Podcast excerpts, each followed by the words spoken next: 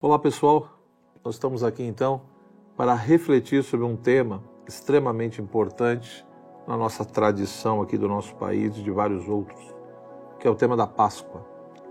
Quando falamos em Páscoa, o que vem à sua mente, o que vem à sua cabeça? É a figura de Cristo ou simplesmente de um coelhinho com uma cesta cheia de ovos? De fato, infelizmente, nós vivemos um contexto histórico hoje onde é tão comum falar de narrativas e de quebras de narrativas, e infelizmente o sentido da Páscoa, do termo Páscoa, foi se esvaziando cada vez mais.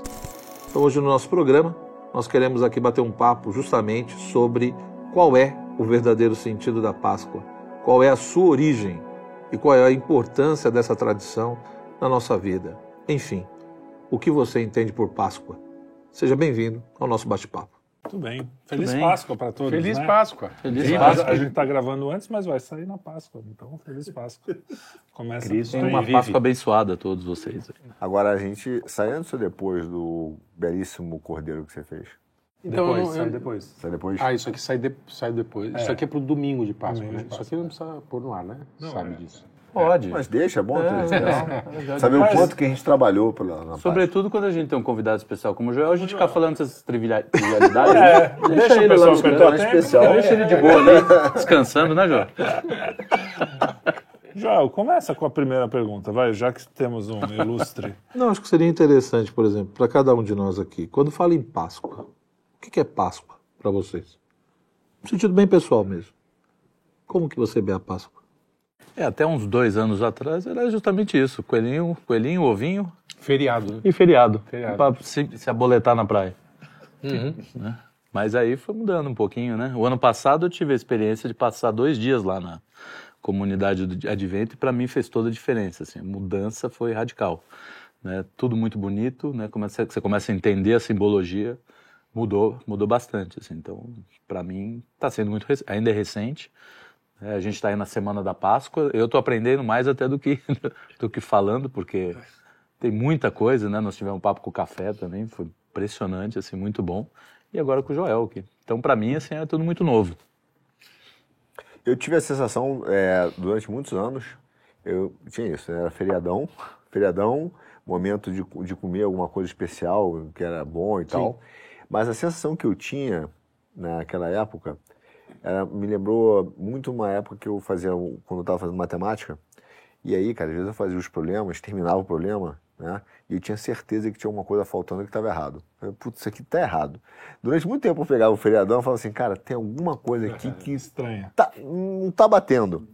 Então, assim, por mais que eu curtisse feriadão, o feriadão, etc., você sentia que aquilo ali, cara, faltava alguma Tava coisa. vazio ali. É. E aí, obviamente, a Páscoa depois, né, da, da conversão, quanto mais você não digo só a questão de estudar a, a, uhum. o significado em si. Você vivenciar o cristianismo, ele muda Isso. completamente o significado. E aí aquela sensação de que você tem um tremendo vazio, ela, ela é preenchida, né? De uma forma muito simples. Uhum. Mas é durante muito tempo foi isso é. aí. Feriadão, ovo de chocolate e comida boa. Bacalhau e tal. É, então, é, eu ia falar, é, a gente não falou do bacalhau, é né? Verdade, Porque, do bacalhau. A, é, é, aliás, é uma coisa que uma vez um padre, que eu não lembro qual, vou fazer essa injustiça de não lembrar, mas falou exatamente isso. Falou: olha, gente, tudo bem, é pra gente não comer carne, mas não adianta você fazer um bacalhau, se entupir de bacalhau, Sim. porque é um momento para você comer um pouco menos, para você fazer uma penitência ali. Não é para você. Não é, não é para ser gostosinho. É pra, não que você. Você vai se alegrar no domingo e tal, mas é, é um momento de reflexão muito é, mais, isso, né? Distanciar da carne, na carne no sentido e assim, do prazer da é, carne. O prazer né? da carne. É, justamente o contrário, né? É. E e eu, eu também, por muito tempo, minha, foi chocolate. Bom, criança era só isso. Não tinha nem a. a, a minha, meu, meus avós maternos ainda tinham um pouco desse espírito de, de falar em Jesus e tal, mas era uma coisa meio que, para mim, o foco é como é para a maioria hoje das pessoas, né? O foco era o, o chocolate e o, uhum. o, coelhinho. Esconder os ovos e tal. É, exatamente, achar os ovos. Que eu acho assim, eu acho. Você chegou a falar que isso foi, pô, um negócio meio. Eu, eu acho inocente, assim, desde que você saiba ordenar as coisas, né? E aí, quando eu, quando eu me, me converti, o, a cada ano a coisa foi tendo uma profundidade um pouco maior. Eu acho que isso é uma coisa que foi interessante, porque o primeiro foi a coisa de cantar, foi mais ou menos como o Natal, de cantar no coro, e as missas são várias missas seguidas, né? Tem a de domingo de Ramos já começa, e depois quinta, sexta e, e sábado e domingo, o Tríduo Pascual. Então, e são músicas muito bonitas e é engraçado porque começa com o Domingo de Ramos, aquela alegria, né? Jesus chegando Isso, e todo mundo lá, e vai, passa pela Sexta-feira Santa, que é um negócio assim triste. A, a, a quinta-feira, não sei como é que são as missas por aí, mas é, a, a, primeira que eu fui depois de convertido foi muito emocionante, porque acaba a missa, é, apagam-se todas as luzes, porque é quando ele é preso, né? Preso. Quando é. Jesus é preso, apaga as luzes, o coro canta uma música muito triste, assim, e não tem benção final tal, então fica aquele não, é silêncio, silêncio é. e, e você parece estar participando mesmo daquilo. Mas era uma coisa ainda muito externa, muito. De, e com o tempo você começa a ver que a mudança tem que ser também interior. Então o, o Cristo renascendo tem que estar dentro de você também, né? Da sua própria vida. Então, mas é aos poucos, eu acho que cada vez mais, mas ainda. ainda, ainda é, pode vir. O que eu tenho a dizer também não é, não é muito diferente do que vocês já falaram, né? Assim, esse significado mais profundo da, da ressurreição, né? É, eu também vi, senti isso com, mais recentemente com a, com a volta da igreja, né? Porque eu fui, fui católico, a, a minha família, meus pais é, embora assim rezassem, etc., mas não eram católicos. E... Então a Páscoa era isso. O Felipe é testemunha de, de a coisa dos ovos, não sei o que lá. Pouco se falava da, da ressurreição e, de, e, de, e da paixão, enfim, né, de toda é, mais pela experiência familiar, né? Familiar. Então, Você reunia, a família. a família, quer né? dizer, tinha um ponto interessante Sim. ali, que era a família reunida e, e sentia uma, mas era coisa da sexta-feira, uma bacalhoada fabulosa, né? É. Assim, Fartura. Né? Vinho. Né? então era. Mas nesse ponto da, da perspectiva da, da, da, ressurreição, né, Central? Uhum. Que obviamente é de Cristo, mas também simboliza uma nova vida que ele deu pra gente. Sim. É, pergunta muito pessoal mesmo. Vocês sentem a diferença de um novo eu?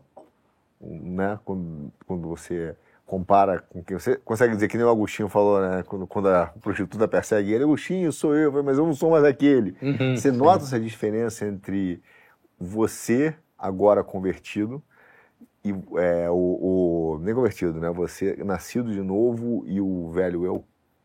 Eu tô em alguns pontos, é, desculpa. Não, eu ia falar justamente que eu estou nesse processo de crise, né? Exatamente. Porque você tem que abandonar o velho eu, você foi, é o que a gente estava falando hoje, né? 40, você é apegado 40 e rapaz, poucos né? anos vivendo isso, né? Aí agora você começa a ver coisas que você nunca deu, deu bola, você olha e fala, puxa, eu estou fazendo isso.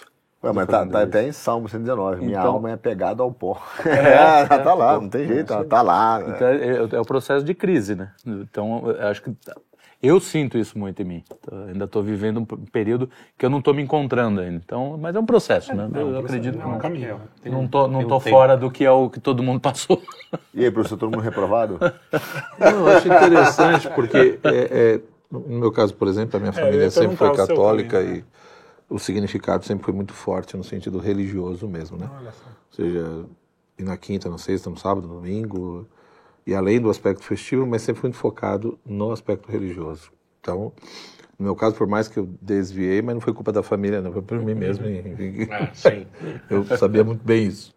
Mas é, é, interessante, ou seja, porque a, quando a gente fala né, que ali na Páscoa, né, na, na tradição, por exemplo, católica, ortodoxa, etc., tem toda essa questão da quinta-feira, da sexta, do sábado, e, e, do domingo, né, o famoso trido pascal, que foi se formando aos poucos, né? Evidente que a, a, essa tradição religiosa, litúrgica, né? uhum. né? É, é, no primeiro momento, o mistério pascal, ele sempre esteve no centro ali, né, da fé da igreja, etc. Aí, aos poucos, evidentemente, foi se estruturando a questão do culto, a maneira de fazer isso, etc., né?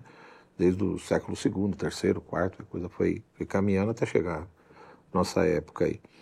Mas aí a gente vê, quando se fala ali da paixão, morte e ressurreição de Jesus, é, no primeiro momento foca-se muito, focava-se muito nessa questão da paixão mesmo, da, da, da, morte dele, dele ter morrido por nós, e junto com isso vai se formando todo um núcleo, né? ou seja, a pessoa e a vida de Jesus, seus ensinamentos, mas principalmente tudo o que ele passou por nós, quer dizer, para que a gente pudesse ser uma nova criatura, uma nova pessoa. Nesse sentido, é interessante como que a, a vida cristã, ela é o contrário da vida natural, né? se a gente para pensar um pouco a, a, a vida natural, ela começa aberta, digamos assim. Você é um bebezinho e você vai crescendo, né? Você vai, a coisa vai indo assim, só que ela vai afunilando. Ou seja, eu comecei com um monte de potencial, uhum. chego no ápice ali nos 34, depois já começa a curva do bico, aí começa a descer. a ladeira vai, entendeu? E vou caminhando para a morte. Isso é a vida natural. Uhum. Começou aberta e afunila. A vida cristã, no sentido espiritual, é o contrário. Ela começa uma semente.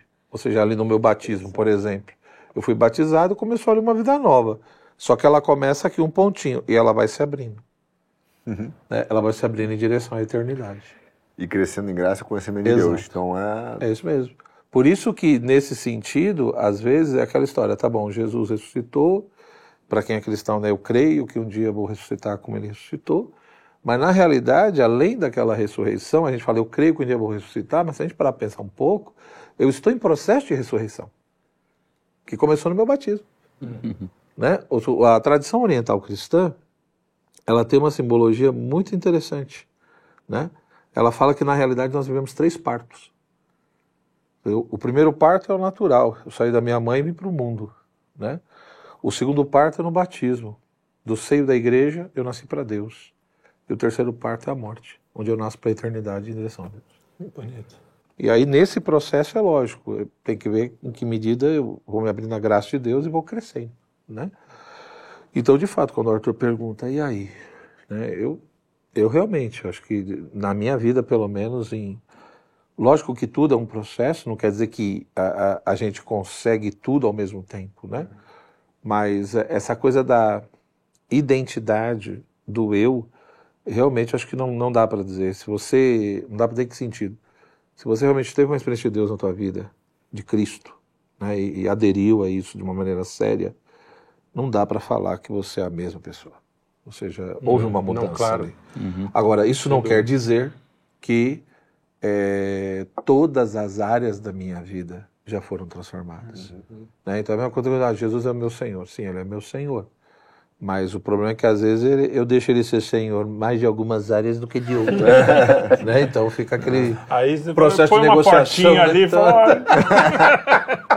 então, no fundo, isso vai indo. Ou seja, entra Esse quarto aqui eu ainda estou mexendo. É, passa, passa o mês que vem. Passa o mês que vem. ocupado demais. Deixa que essa aqui eu faço gestão. Eu não quero atrapalhar tanto assim. Pô, tem tanta gente para cuidar. Ah, mas, é, mas é interessante que você falou uma coisa mais cedo, fora do ar que é dessa coisa das pessoas hoje falarem assim, não, mas eu sinto, né? Tudo eu sinto, eu não sinto. E, e essa transformação não é uma transformação. Claro que você tem momentos de epifania ou epifania. É? Epifania. É, então tá bom. Então Manifestações de Deus. É, que você realmente você sente uma, uma, uma alegria, você sente um, uma coisa fora do comum.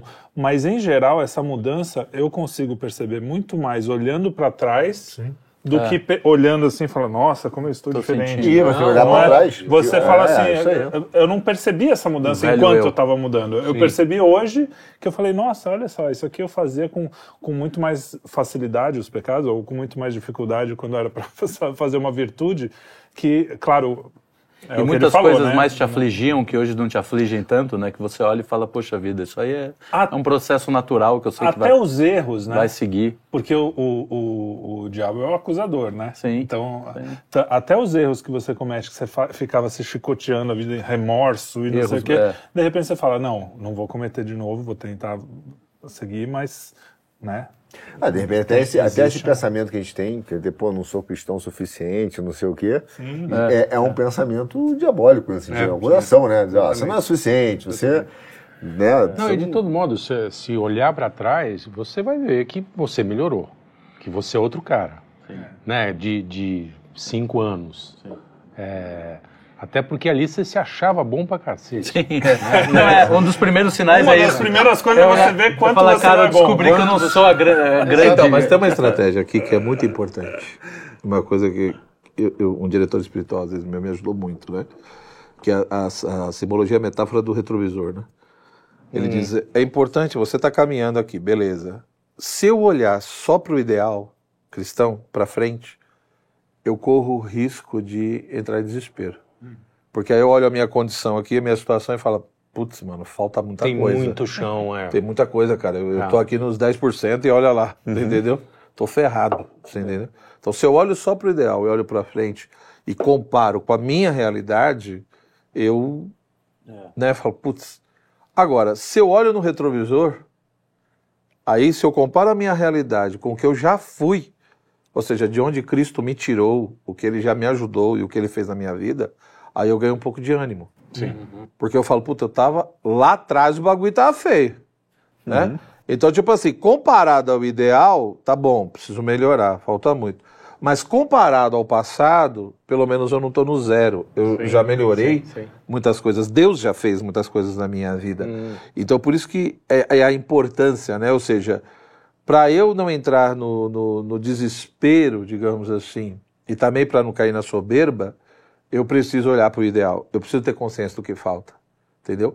Mas para eu também ter esperança e principalmente agradecer a Deus por tudo, eu preciso também saber de onde vim, de onde Ele me tirou. Uhum. Então, Então- se na realidade só, então se no fundo o ideal é o céu e às vezes parece tão distante, por outro lado eu não posso esquecer do inferno que Cristo me tirou. Uhum. Então esse jogo é, é- é- me parece que é fundamental, né? Quer dizer, de vez em quando eu olho para lá, de vez em quando eu olho para lá, né? E aí, nesse sentido do que o Felipe falou, das- do sentimental, né? Você falou, ah, as pessoas precisam sentir. Aí eu acho que é sentimentalismo, né? Moderno, em contrapartida com esse toque da graça, né? Que o toque da graça, para você enxergar isso, aí você precisa dessa medida, É. né? Que o sentimentalismo nunca vai te trazer. Porque você tem, tem o tempo inteiro que está sentindo aquilo. Eu preciso sentir a presença, senão E não no fundo observar nada. mesmo, você vai vendo que a sua escala de valores mudou. É. Que você valorizava, não valorizava mais, agora é outra coisa. Isso aí. Critérios de pensamento, você entendeu? Vícios Atitudes, mesmo, de vícios. pensamento. de- Isso, eu, eu olho para caramba, lá eu pensava de um jeito, agora eu penso de outro.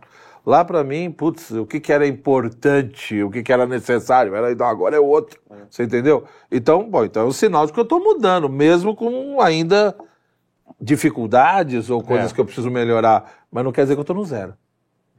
Entendeu? É- Essa é a grande questão, ou seja, porque se mudou a escala de valores, critérios, princípios, pensamentos, atitudes, a maneira como eu vejo a vida, as pessoas, o trato, bom, então mudei em determinadas coisas, né? E isso com certeza é aquela história, é o toque da graça.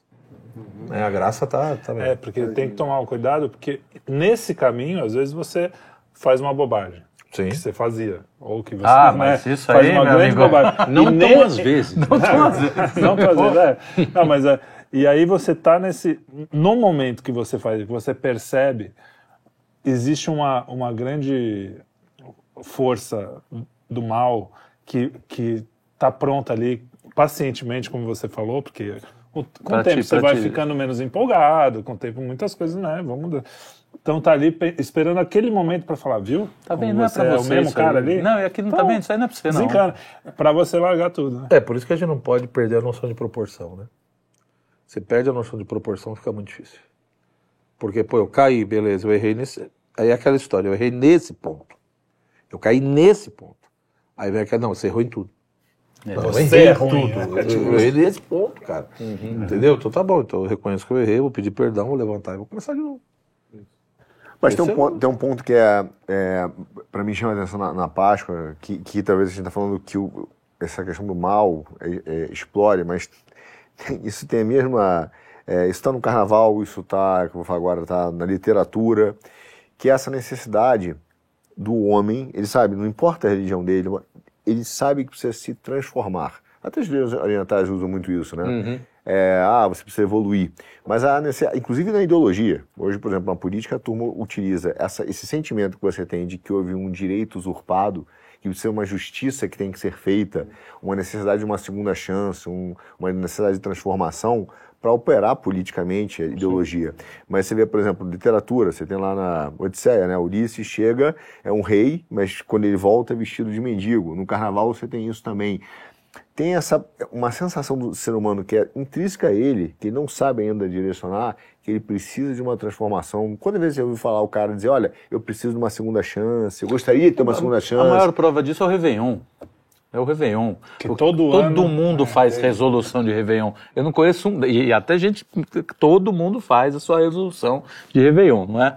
Sim. É, é isso, essa é. prova de que precisa. Precisa, é uma, é uma necessidade. Renovar. Que renovar. O, o, ser humano ele reconhece essa necessidade de transformação. É, que é mal direcionado, mal entendido, porque pra gente é claro, é. não nascer de novo. Você precisa de, né, é. ali de uma, é, de uma transformação real numa direção de um padrão. É, eu acho que grande parte é o padrão. Ressurreições, né? No, é. Pequenas ressurreições, é. tem que ir. É, querido, não, é, é aquela história, né? Eu, Isso aí. Se eu de fato Pequenas. estou em processo e eu preciso sempre estar em processo de revisão, por exemplo. Eu vou ter que fazer uma revisão da minha vida.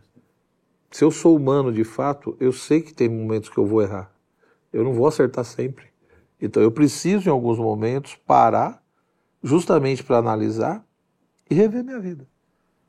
O que, que eu preciso melhorar? O que, que me falta? Onde eu errei? É. Como que eu faço isso? Qual é a referência, o parâmetro? E aí a gente entra, você perguntou qual é o sentido da Páscoa, o que, que é a Páscoa, né? E aí eu responderia, com o pouco que eu sei aqui, que a gente conversou, que é você buscar no lugar certo essa ressurreição. E, então é você colocar em Cristo, em, né, que foi quem ressuscitou por você, você colocar o que seu... morreu por você. É, morreu e ressuscitou, exatamente. É, e, e, essa Páscoa, quando, porque tem até música é, que a gente canta lá, Cristo é a nossa Páscoa, né? Cristo isso, a nossa é. Páscoa isso, foi imolado. Então, ele é a Páscoa, não é só... A Páscoa não é um dia só, né? Estou é, é, falando bobagem? Professor, é, o professor falou isso hoje, né? Em algum momento da nossa Mas é a ideia, né? Foi se formando, por exemplo, a ideia de que cada domingo, por exemplo... Isso que para o cristianismo é o dia do Senhor, é uma mini Páscoa. Cada domingo é, é uma mini Páscoa. Você entendeu? O, o Onde eu celebro ali a questão da paixão, morte e ressurreição de Cristo. E a Santa Ceia, né? Exato. Também, você Sim. reparte o pão, o vinho. Exato.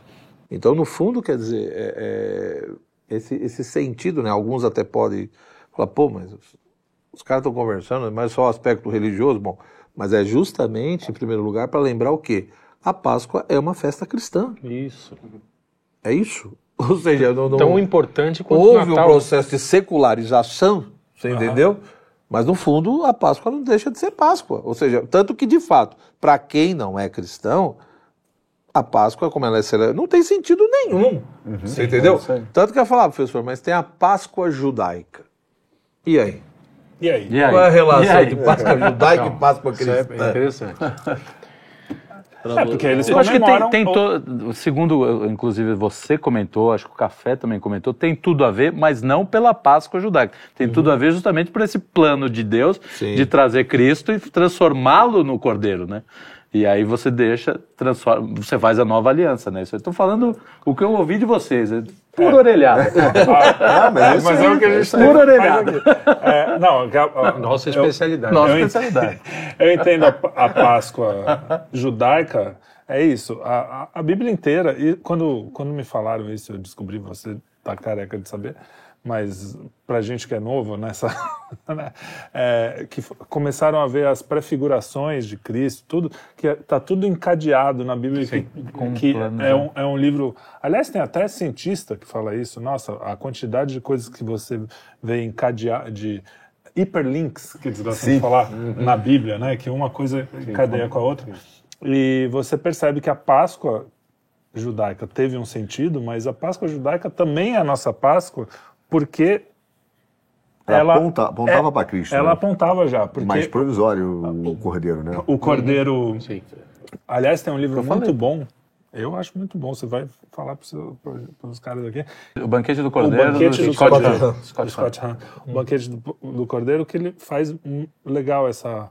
Ele explica exatamente o quanto o cordeiro pascal é, judaico o quanto Cristo realmente imitou, não no sentido de que ele imitou, é, é, o quanto tem na Páscoa cristã daquela Páscoa e que Cristo quis deixar claro que ele era o cordeiro por várias coisas. Ele toma o cálice, o primeiro cálice que tem a ver com o primeiro cálice da primeira Páscoa. É, o e o último é... cálice que, é, que se tomava quando é, sacrificava o cordeiro. Talvez esteja falando bobagem, mas a, a ideia é mais ou menos essa é, ele, quando ele fala está consumado, era o cálice da consumação que tinha a ver.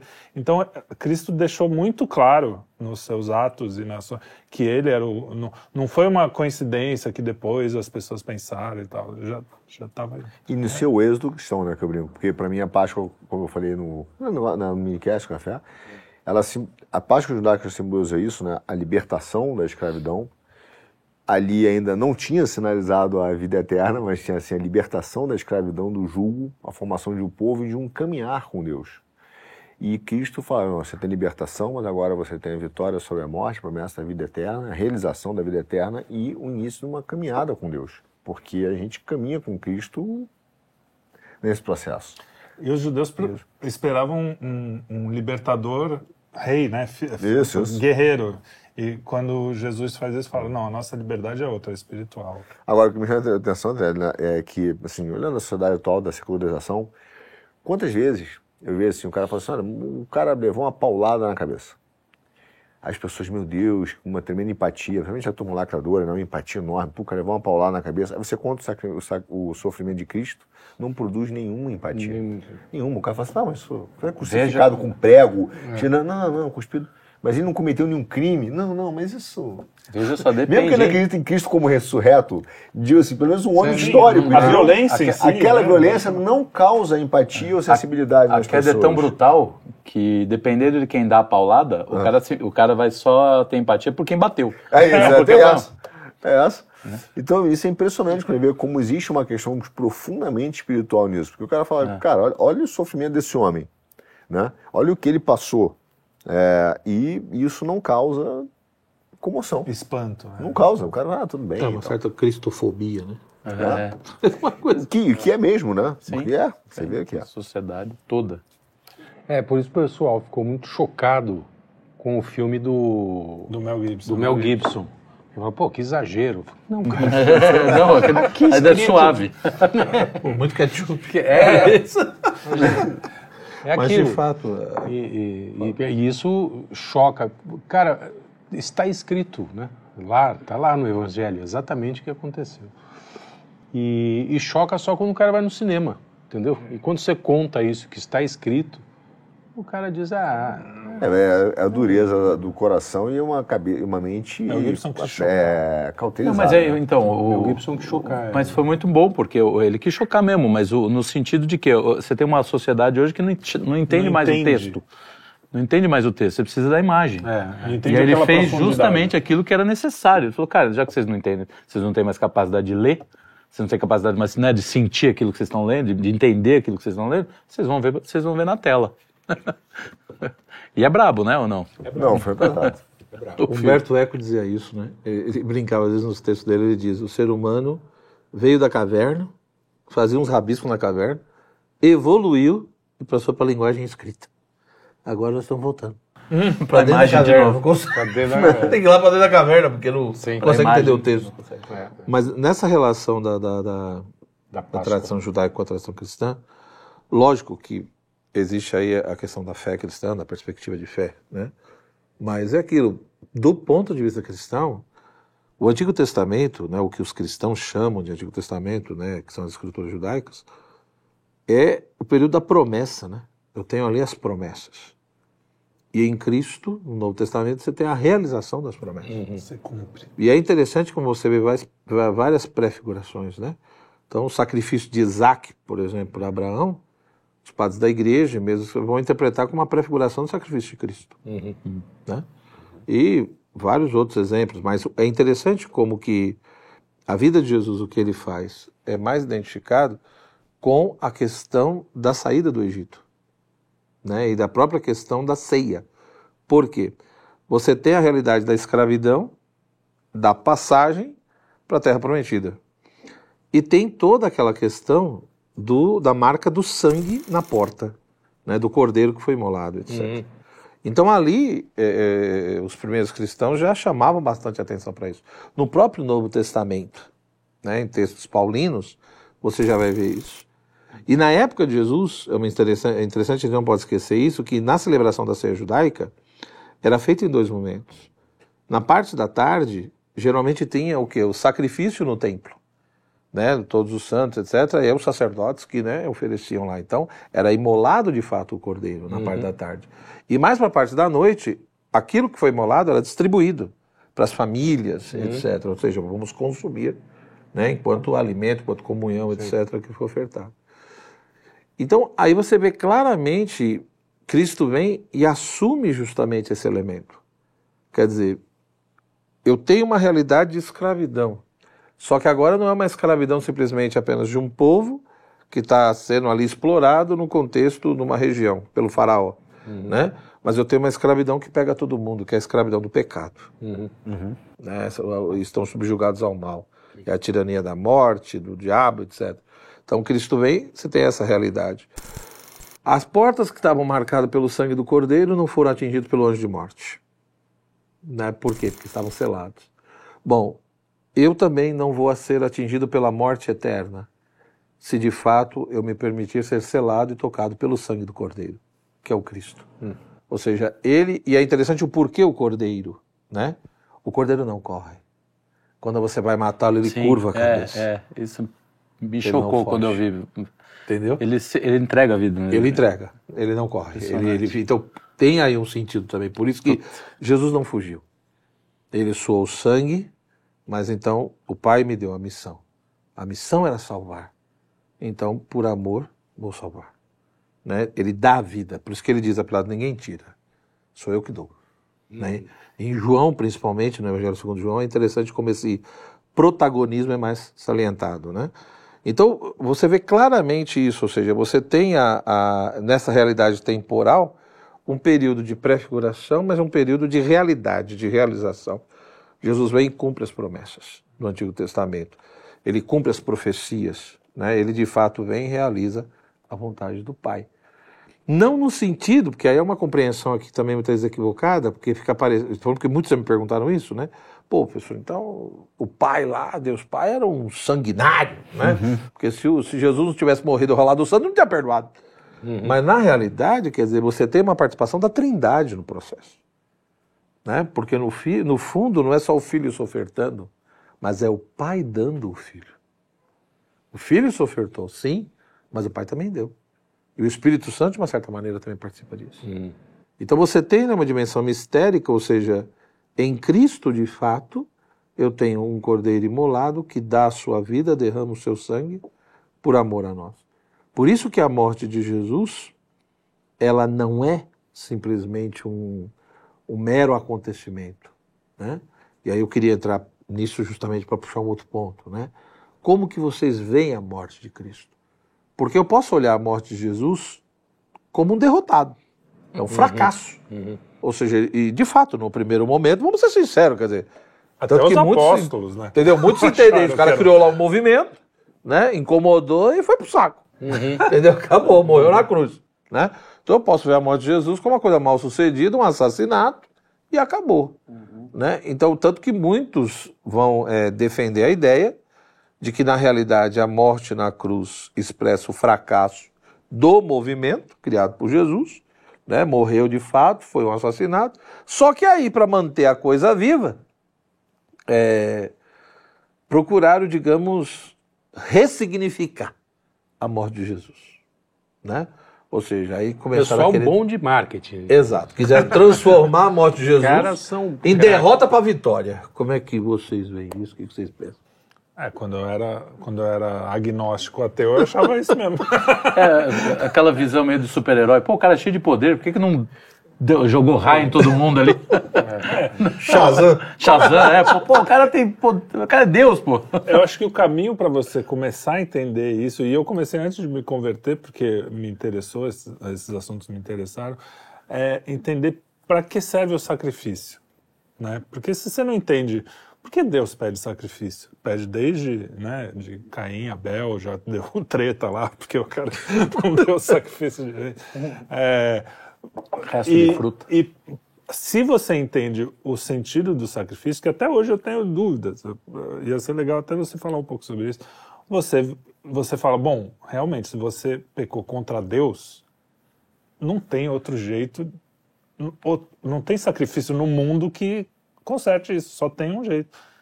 Deus sabe das coisas, né? Porque ele pensou nisso, né? Falou, vou dar um jeito nesses caras aí, porque não vai ter jeito, eles vão ficar aqui matando cordeiro o resto da vida, não vai acontecer nada. Então vou resolver. Vou mandar meu próprio filho que, que só um sacrifício né, desse tamanho é. pode é, resolver o problema do, do pecado contra. Acho que o René Girard, né, que fala de que, o, que Cristo Sim. veio e acabou com, eliminou o sacrifício, né? É, exato. Acabou com o sacrifício. Ele foi o último, Sim. o último sacrificado. E o sacrifício também só faz sentido, como Paulo diz, você citou isso hoje também, a nossa fé não faz sentido se Cristo se não, não ressuscitou. Então, é, e, e eu, essa coisa da ressurreição para sair dessa ideia de que, ah, não, foi só o marketing lá dos caras não sei o quê. Demorou para eu, eu aceitar, mas foi com uma, boba, uma frase do Chesterton, que eu não lembro exatamente a frase, mas o sentido era mais ou menos assim. Por que não um dia na história aconteceu uma coisa extraordinária? Por que você acha que não pode um dia? Só porque uhum. você acha que sempre as coisas aconteceram de um jeito, Deus não pode ter chegado e feito assim, ó, vou fazer algo Pô, fora do Para mim, eu, até assim, eu, eu, já acho que acordar todo dia respirando já é uma coisa extraordinária. É, é, cara, como é que eu, eu acordo mais ou menos me morar e continuo respirando e que, que, que que coisa é, essa que sustenta? Isso já é um ato extraordinário, só que a gente tem essa, esse orgulho, essa soberba tão grande, Sim, já é óbvio que eu vou acordar. Eu, não, eu, eu é, vou acordar.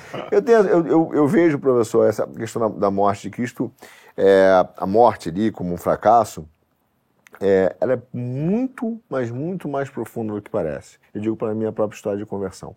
Porque, olhando pelo retrovisor, durante, antes de você é, de fato, isso você não consegue por si só, não sei pela graça de Deus. Você olha para o sacrifício na cruz e você menospreza Deus. Cara, como é que esse cara morreu na cruz? E é tão louco que você fala assim, esse cara morreu por mim, por mim, desse jeito. Então você é, desvaloriza isso, uhum. né? É, exatamente pela dureza do ser humano. Eu, eu vejo, e eu falo isso às vezes, que quando a gente, por exemplo, vai fazer um trabalho missionário, eu já fiz alguns, às vezes você vai falar com pessoas em situação de, pessoas em situação de rua e todo mundo acha que o cara vai dizer nossa, que o cara vai dizer pô, obrigado, né, por você estar aqui e tal. Muito pelo contrário. Ele às vezes não quer casa e tal. E você fala de Cristo e, e impressionante que mesmo na situação que ele está, rua, etc, parará, parará, a soberba dele é absolutamente tão grande que eu aprendi uma coisa, que às vezes a dúvida ela pode ser um sinal de humildade, mas pode ser também um tremendo sinal de orgulho. E que o orgulho é, às vezes é maior no, no, no, no, trapo do mendigo do que na batina de um, de um padre ou de um juiz, sabe? Uhum. Que o cara tá ali, sabe? Então, assim, cara, eu não preciso de salvação, sabe? Então, quando a gente olha esse grande mistério que Deus nos ensina, que ele, sendo quem ele é, né, passou por esse, esse ponto de tamanha. de morrer, né? De sofrer, de se humilhar, de se é, esvaziar. Morte, né? Não é? Tipo, foi o Criador. Foi assim, morreu dormindo, né? Humilhação, e, é, e, você é. fala, e que algum Paulo fala é, que é quando a gente está fraco, que a gente é forte, ou até acho que a carta de Pedro diz que os anjos olham com um plano de salvação com espanto. Os anjos falam assim, é Deus, cara. O que, que está acontecendo com esses caras aí? O que, que é, isso? Eles não entender. Lúcifer, né? É, porque eles olham com espanto Por isso aí? o plano de salvação, é. né? Eles olham com espanto. E realmente é espantoso. E, e, é espantoso como. Aí você olha, antes da nossa de uma conversão, você olha para essa morte e fala, cara, que, sabe, você vê um Deus fraco. Mas depois que você é tocado pelo Espírito Santo, uma coisa que é muito pessoal, isso é, é, é realmente uma transformação. Aí você olha e fala, cara, que grandeza, entendeu? E, e, e que força e aí você entende realmente a dimensão de Deus. E aí é quando começa a mudar até a perspectiva do amor. Quantas vezes a gente Sim. olha o amor como uma questão sexual, e aí você passa a entender o amor sacrificial, como ele é gigante, como ele é verdadeiro. E esse é o verdadeiro amor. Mas isso é profundamente, nesse caso, Pessoal, místico. Né? Não é místico, é uma é, relação é. que o Espírito Santo vai te ensinar. Não tem jeito. Você não vai mostrar para um garoto, 20, né, assim, por, si, por nós, a gente pode falar, mas entender só o Espírito Santo. Hum. Dizer, olha, cara, ele morreu na cruz. Fazer, que cara fraco, né? Que, que, que... É, é interessante aí um ponto que a gente não pode esquecer, ou seja, porque uma coisa tudo bem, é o fato. Tá, um, um judeu lá, chamado Jesus, morreu na cruz. Beleza. Enfim, há uma certa certo consenso de que realmente esse Jesus existiu e morreu numa cruz. Só que para os primeiros, para os primeiros cristãos, não é questão de inventar ou ressignificar. Tem dois elementos. Um, eu concordo, é um elemento de fé. Ou seja, tanto que você vê claramente por que, que a festa de Pentecostes, que é a vinda do Espírito Santo, é uma coisa tão importante. Porque é nítido que eles passaram a compreender melhor e a entender e aceitar um monte de coisa relacionada à pessoa e à vida de Jesus depois que eles receberam o Espírito Santo. Né? Então, de fato, aí tem um elemento de fé e, e fica difícil. Né? Acho que tem esse ponto. Mas existem alguns pontos que, que eu acho que eles não dão a fé, mas eles talvez nos ajudem a entender a razoabilidade daquilo que se crê. Né? Então, acho que quem dá, quem dá a fé, a fé é dom de Deus. Isso é um ponto, beleza, elemento da graça. Mas, por exemplo, Paulo, na carta aos Coríntios, ele deixa bem claro, né? Nós pregamos o Cristo crucificado. Escândalo para os judeus, pagão, um pede uma coisa, outro pede outra. Nós pregamos o Cristo crucificado e morreu o assunto. Da mesma forma, na carta aos Gálatas, Paulo deixa bem claro, né? Se vocês ouvirem e receberem algum evangelho diferente daquilo que foi anunciado pelos apóstolos, seja considerado anátema. Mesmo que apareça um anjo e diga, Exato. É... Sai fora. Tem os caras que viram os anjos aí, já o anjo me Sai falou. fora. Você entendeu? Então, assim, Cuidado. isso mostra o quê? Isso mostra que, de fato, eles não tinham vergonha da cruz. Então, ao mesmo tempo que eles anunciavam o ressuscitado, a fé deles na ressurreição de Cristo, eles também anunciavam o crucificado. Uhum. É interessante isso, é. né? E no contexto deles, se for pensar do ponto de propaganda e marketing, era totalmente desfavorável. Anti-intuitivo. Ainda é. Percebe? É, Ou seja, além de ser paradoxal, é. né? Porque o cara, tanto ressurreição com cruz, juntou e piorou. Uhum. Aí fala, bom, os caras não souberam trabalhar direito no é, de porque marketing. Não, porque não, não fala só da ressurreição? Né? Exato. Né? Você entendeu? Então, sei lá, relativiza o negócio. Mas não foi isso que eles fizeram. Nós anunciamos o Cristo crucificado. Sabedoria de Deus ou seja, então em Coríntios isso é bem claro, quer dizer, você tem a sabedoria do mundo, a sabedoria dos homens e a sabedoria de Deus. E aí a coisa inverte. Ou seja, a sabedoria de Deus é considerada loucura para alguns. Porque na cruz do Cristo, né, e o Cristo na cruz, mostra a sabedoria de Deus. Enquanto que, no fundo, a sabedoria dos homens é loucura. A sabedoria dos homens é loucura, a sabedoria de Deus não. Só que o homem natural inverte. Ele acha que a verdadeira sabedoria é a sabedoria dos homens. E a sabedoria manifestada na cruz é loucura e não tem sentido. Então, repito, para quem prega isso e ensina isso, se eles estivessem querendo simplesmente mudar o sentido, mudar o significado, para atenuar, para resolver, não teria feito isso, não tem lógica. Né? Os caras dão uma cara tapa. É o anti-marketing. Uhum. Não, Você o cara entendeu? morre, né? E Por tem, isso. É. E tem o é segundo o herói ponto. morre. E o segundo ponto é o seguinte, quer dizer, além do fato, o, o, o, os antigos, né, enfim, e, e o contexto dos apóstolos, não, não interessa só o fato. Mais importante que o fato é o significado presente no fato. Uhum. Entendeu? E aí, de, e aí realmente há uma aí começa, ah, mas manipularam. Não, eles adaptavam muitas vezes, eles queriam anunciar uma fé que realmente ajudasse e salvasse as pessoas no seu contexto muito concreto. Então, que houve determinadas adaptações no anúncio, isso está mais que comprovado. Agora, disso concluir que houve uma adulteração e uma deturpação dos fatos da própria mensagem de Jesus, isso é uma outra discussão.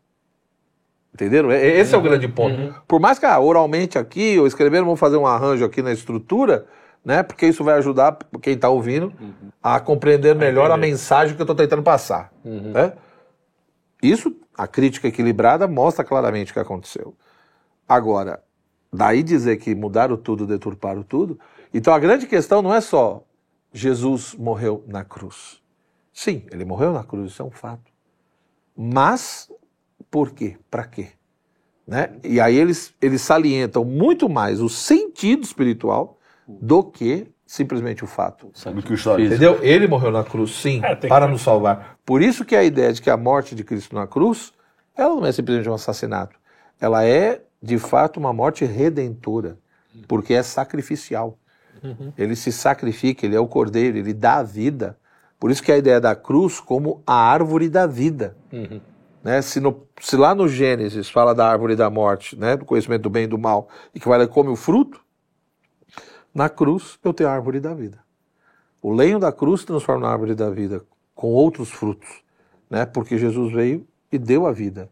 Né? Então, é, de fato, repito, não é que deturparam, mas salientaram o sentido espiritual. Mas isso é aquela história. Para aceitar isso, para entender e, e aderir, você pode apresentar argumentos, repito, que talvez ajudem a mostrar plausibilidade, mas sem realmente a graça de Deus. Uma não, coisa não que vai rolar. Uma coisa que eu acho importante a gente deixar claro é que a gente acredita em fatos históricos muito menos comprovados do que esses que estão. Sim. é, e e se, se o marketing, isso foi uma das coisas, um dos argumentos que me pegaram também, por isso que eu gosto de falar, para ver se os, os caras que não acreditam também. É, uma das coisas que, que se, o- se o marketing fosse realmente o mais importante, não seriam mulheres as primeiras testemunhas, porque na época as, as mulheres não tinham esse, eh, eh, né, essa igualdade de. Imagina. é, não, não, não querendo falar nada feminista, não sei o quê. Mas na época Não, mas o realmente. contexto era outro. Era outro, Era- exatamente. O lugar da mulher na sociedade era muito Era diferente. outro. Então, se você quisesse provar alguma coisa, não seria, ah, as mulheres viram e pronto, entendeu? Então, tem vários elementos que mostram que não- eles não escolheram o caminho mais fácil. Para contar a história, Para contar inclusive. a história, para É. marquete, o caminho É, marqueteiro. sim. Então, é isso. Eu, eu vejo, assim, eu, eu nem levo a sério, já levei, mas É. é, nem levo a sério essa- esses argumentos da, da adulteração, daquela, ah, a Bíblia foi escrita por homens, porque no final tu- isso não é um argumento, isso é uma desculpa. O cara quer correr com as expectativas dele, que ele já definiu, virem conclusões apressadas, entendeu? Então ele quer dizer, olha, não adianta, você vai tentar argumentar uma discussão intelectual franca, aberta, histórica, ou que envolva, envolva nem que seja no limite, uma metafísica da, da, da religião, não é isso que está em jogo. O cara já decidiu, não quer acreditar, vou arrumar qualquer desculpa. E é por aí, é meio que um argumento que ele vai aumentando, entendeu?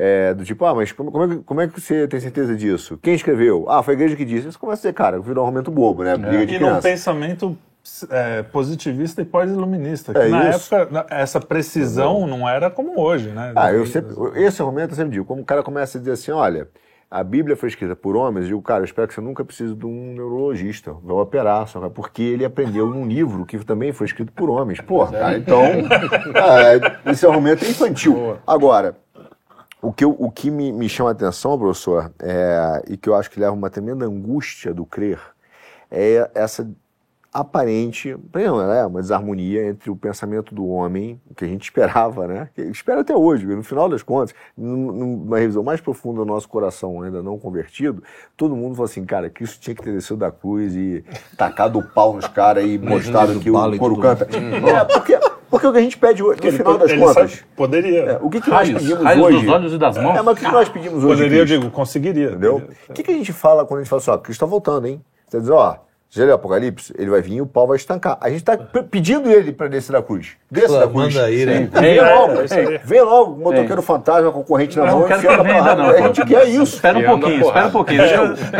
Segura, aí um- pra- segura um tempinho A aí, pô. gente quer. Tá Não, Segura um Não, pouquinho, um pelo amor de Deus. semaninha, pô. Só que isso tem duas, tem dois fundamentos. Tempo de Deus. É, é, é, esperanças apressadas e expectativas limitadas. Quer dizer, esperança apressada do- do- da realização do plano de Deus, que a gente está dizendo assim, "Pô, deixa eu colaborar, já que o senhor me chamou para colaborar, eu quero colaborar.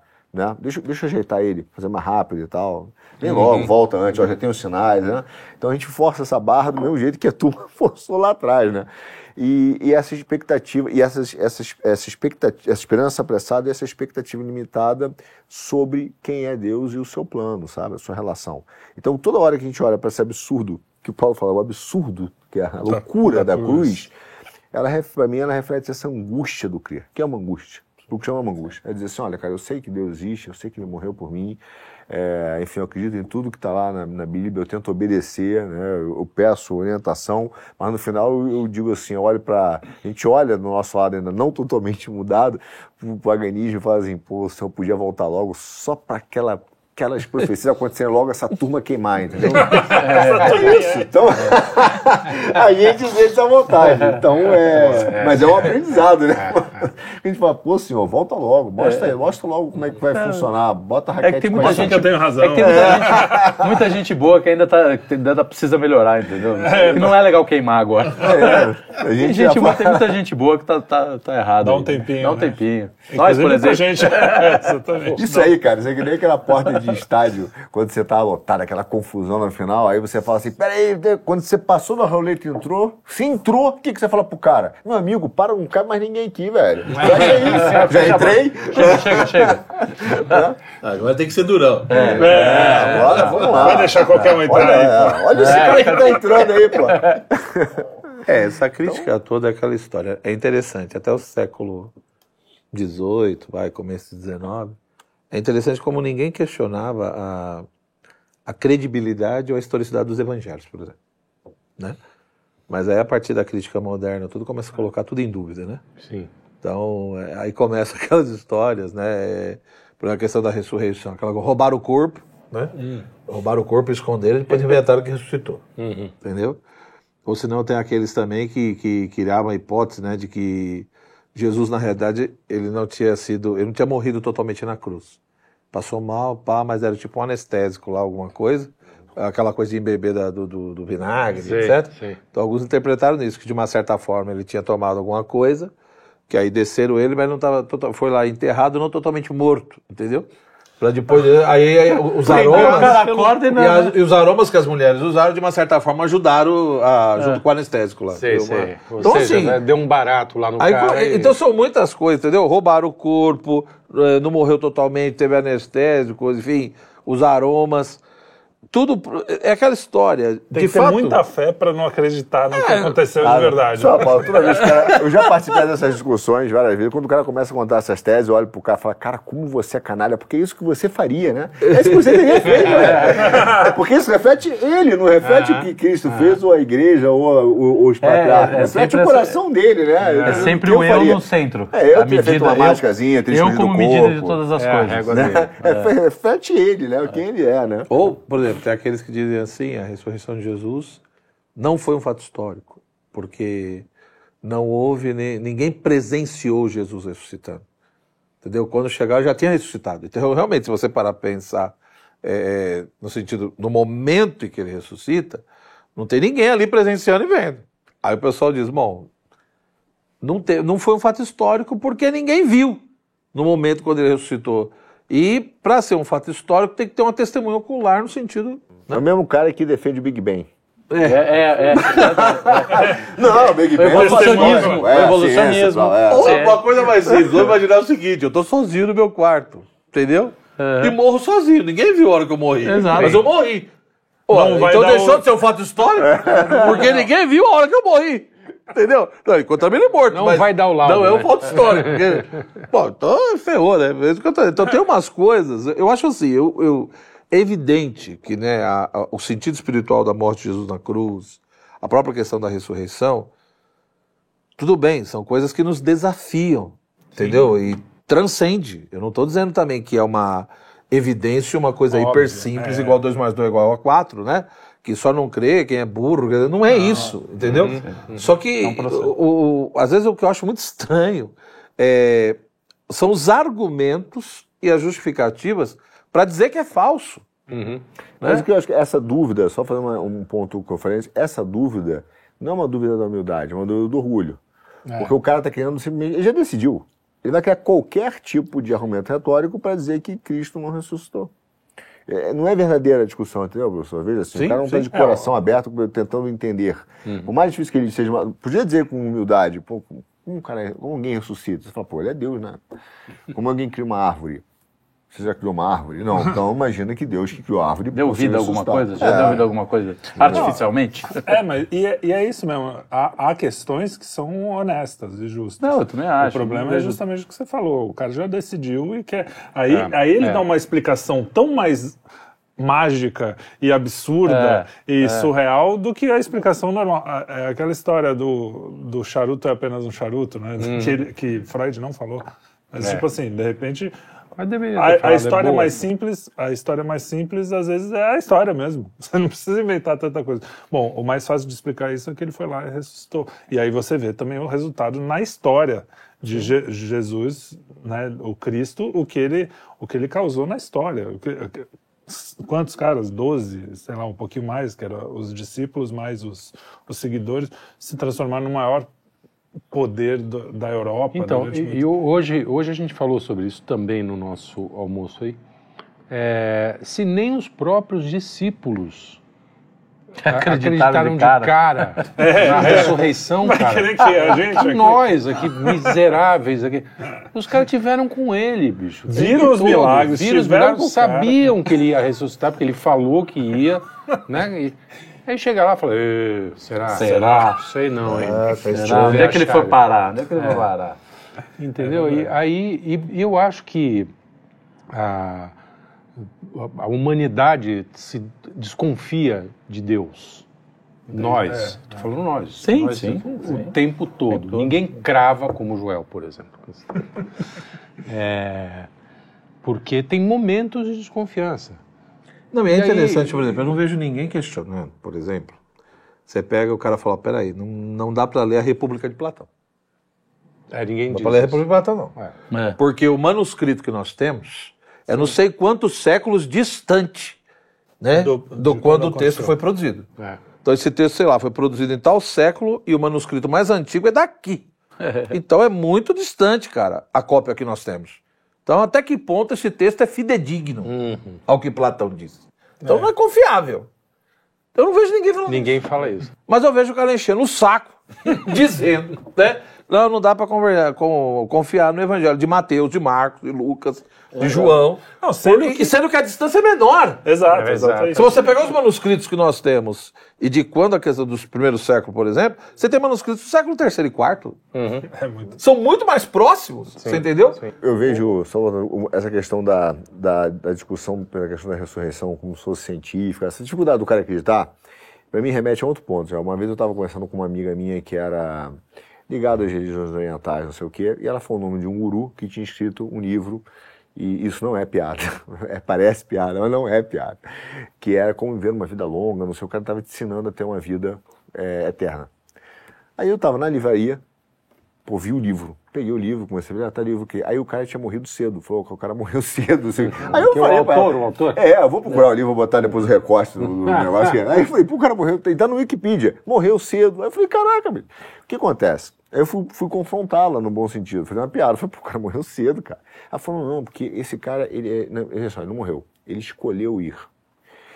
Quando ela me falou isso, eu falei, pô, cara, tem uma coisa mais profunda. Óbvio que tem a piada aqui, uhum. que é o uhum. problema que as pessoas enfrentam com a ressurreição de Cristo, que é um probleminha anterior, que é a morte.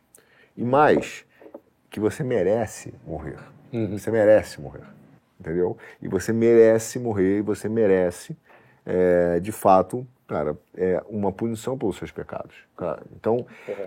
a pessoa, para ela poder acreditar na ressurreição, ela precisa antes de um, arrependimento profundo para entender que ela precisa de um Salvador e, portanto, que ela merece morrer.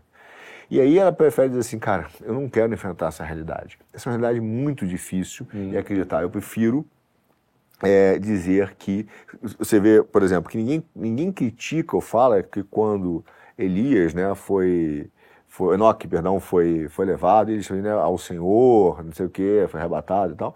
Ninguém, ninguém critica, o cara não fala, pô, que absurdo. Ninguém fala que isso é um absurdo. O absurdo é a ressurreição de Cristo.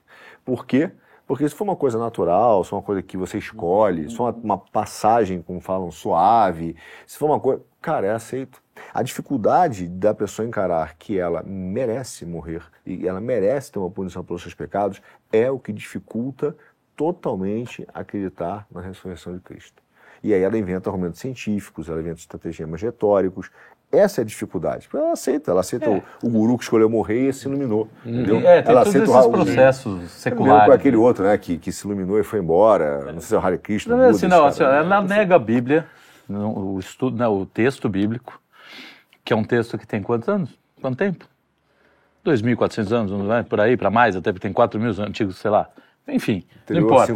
Textos antes. que suscitam as maiores interpretações de todos os lados possíveis. Tem gente que quebrou a cabeça tentando fazer isso aí. E aí ela acredita em tudo que ela lê no livro Meninas que Correm com Lobos. Isso é o problema. O cara nega a Bíblia e vai ficar vendo o doutor Laí Ribeiro, ele fala tem que tomar vinagre de maçã toda manhã. E o cara fica tomando toda manhã vinagre de maçã. É porque ele acha que ele vai ter uma vida saudável. Pô, cara, o cara outro dia tinha uma notícia que eu mandei pra gente no nosso grupo, que é absurda. É muito louco, cara. Mas ela. Bom, a gente tem um grupo que só tem notícias absurdas, a gente Sim. se diverte o dia inteiro, mas essa é um absurdo triste. Que era um casal que perdeu o filho porque se alimentava do sol. De, de luz. De luz. Então, então botava o filho debaixo da luz e falava assim, agora está alimentando ele. Garoto você, tá indo contra, você não está indo nem contra Deus, você está contra a biologia mais básica, né? Pelo, Mas essa é a mesma pessoa que fala que é absurdo o Cristo ter é, esse, é, é, que ela vai se alimentar do sol. Aí você fala, cara, você vai morrer, velho.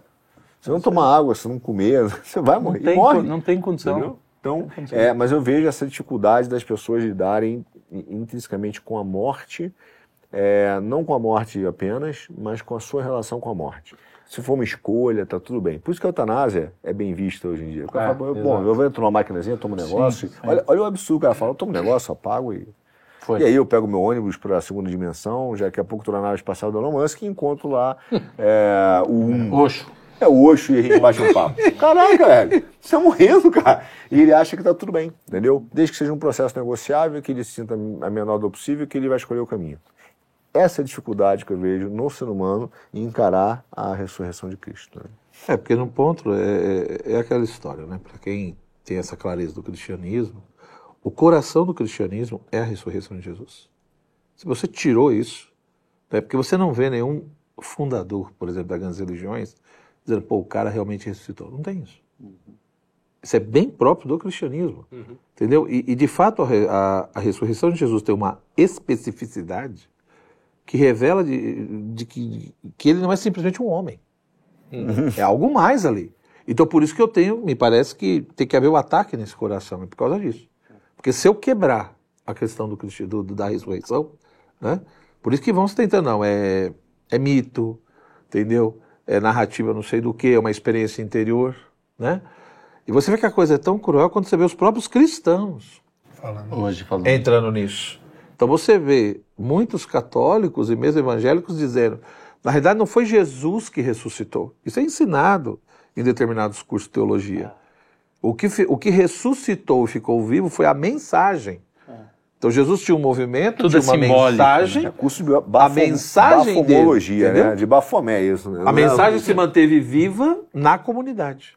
Então a comunidade manteve a mensagem de Jesus, o projeto de Jesus, entendeu?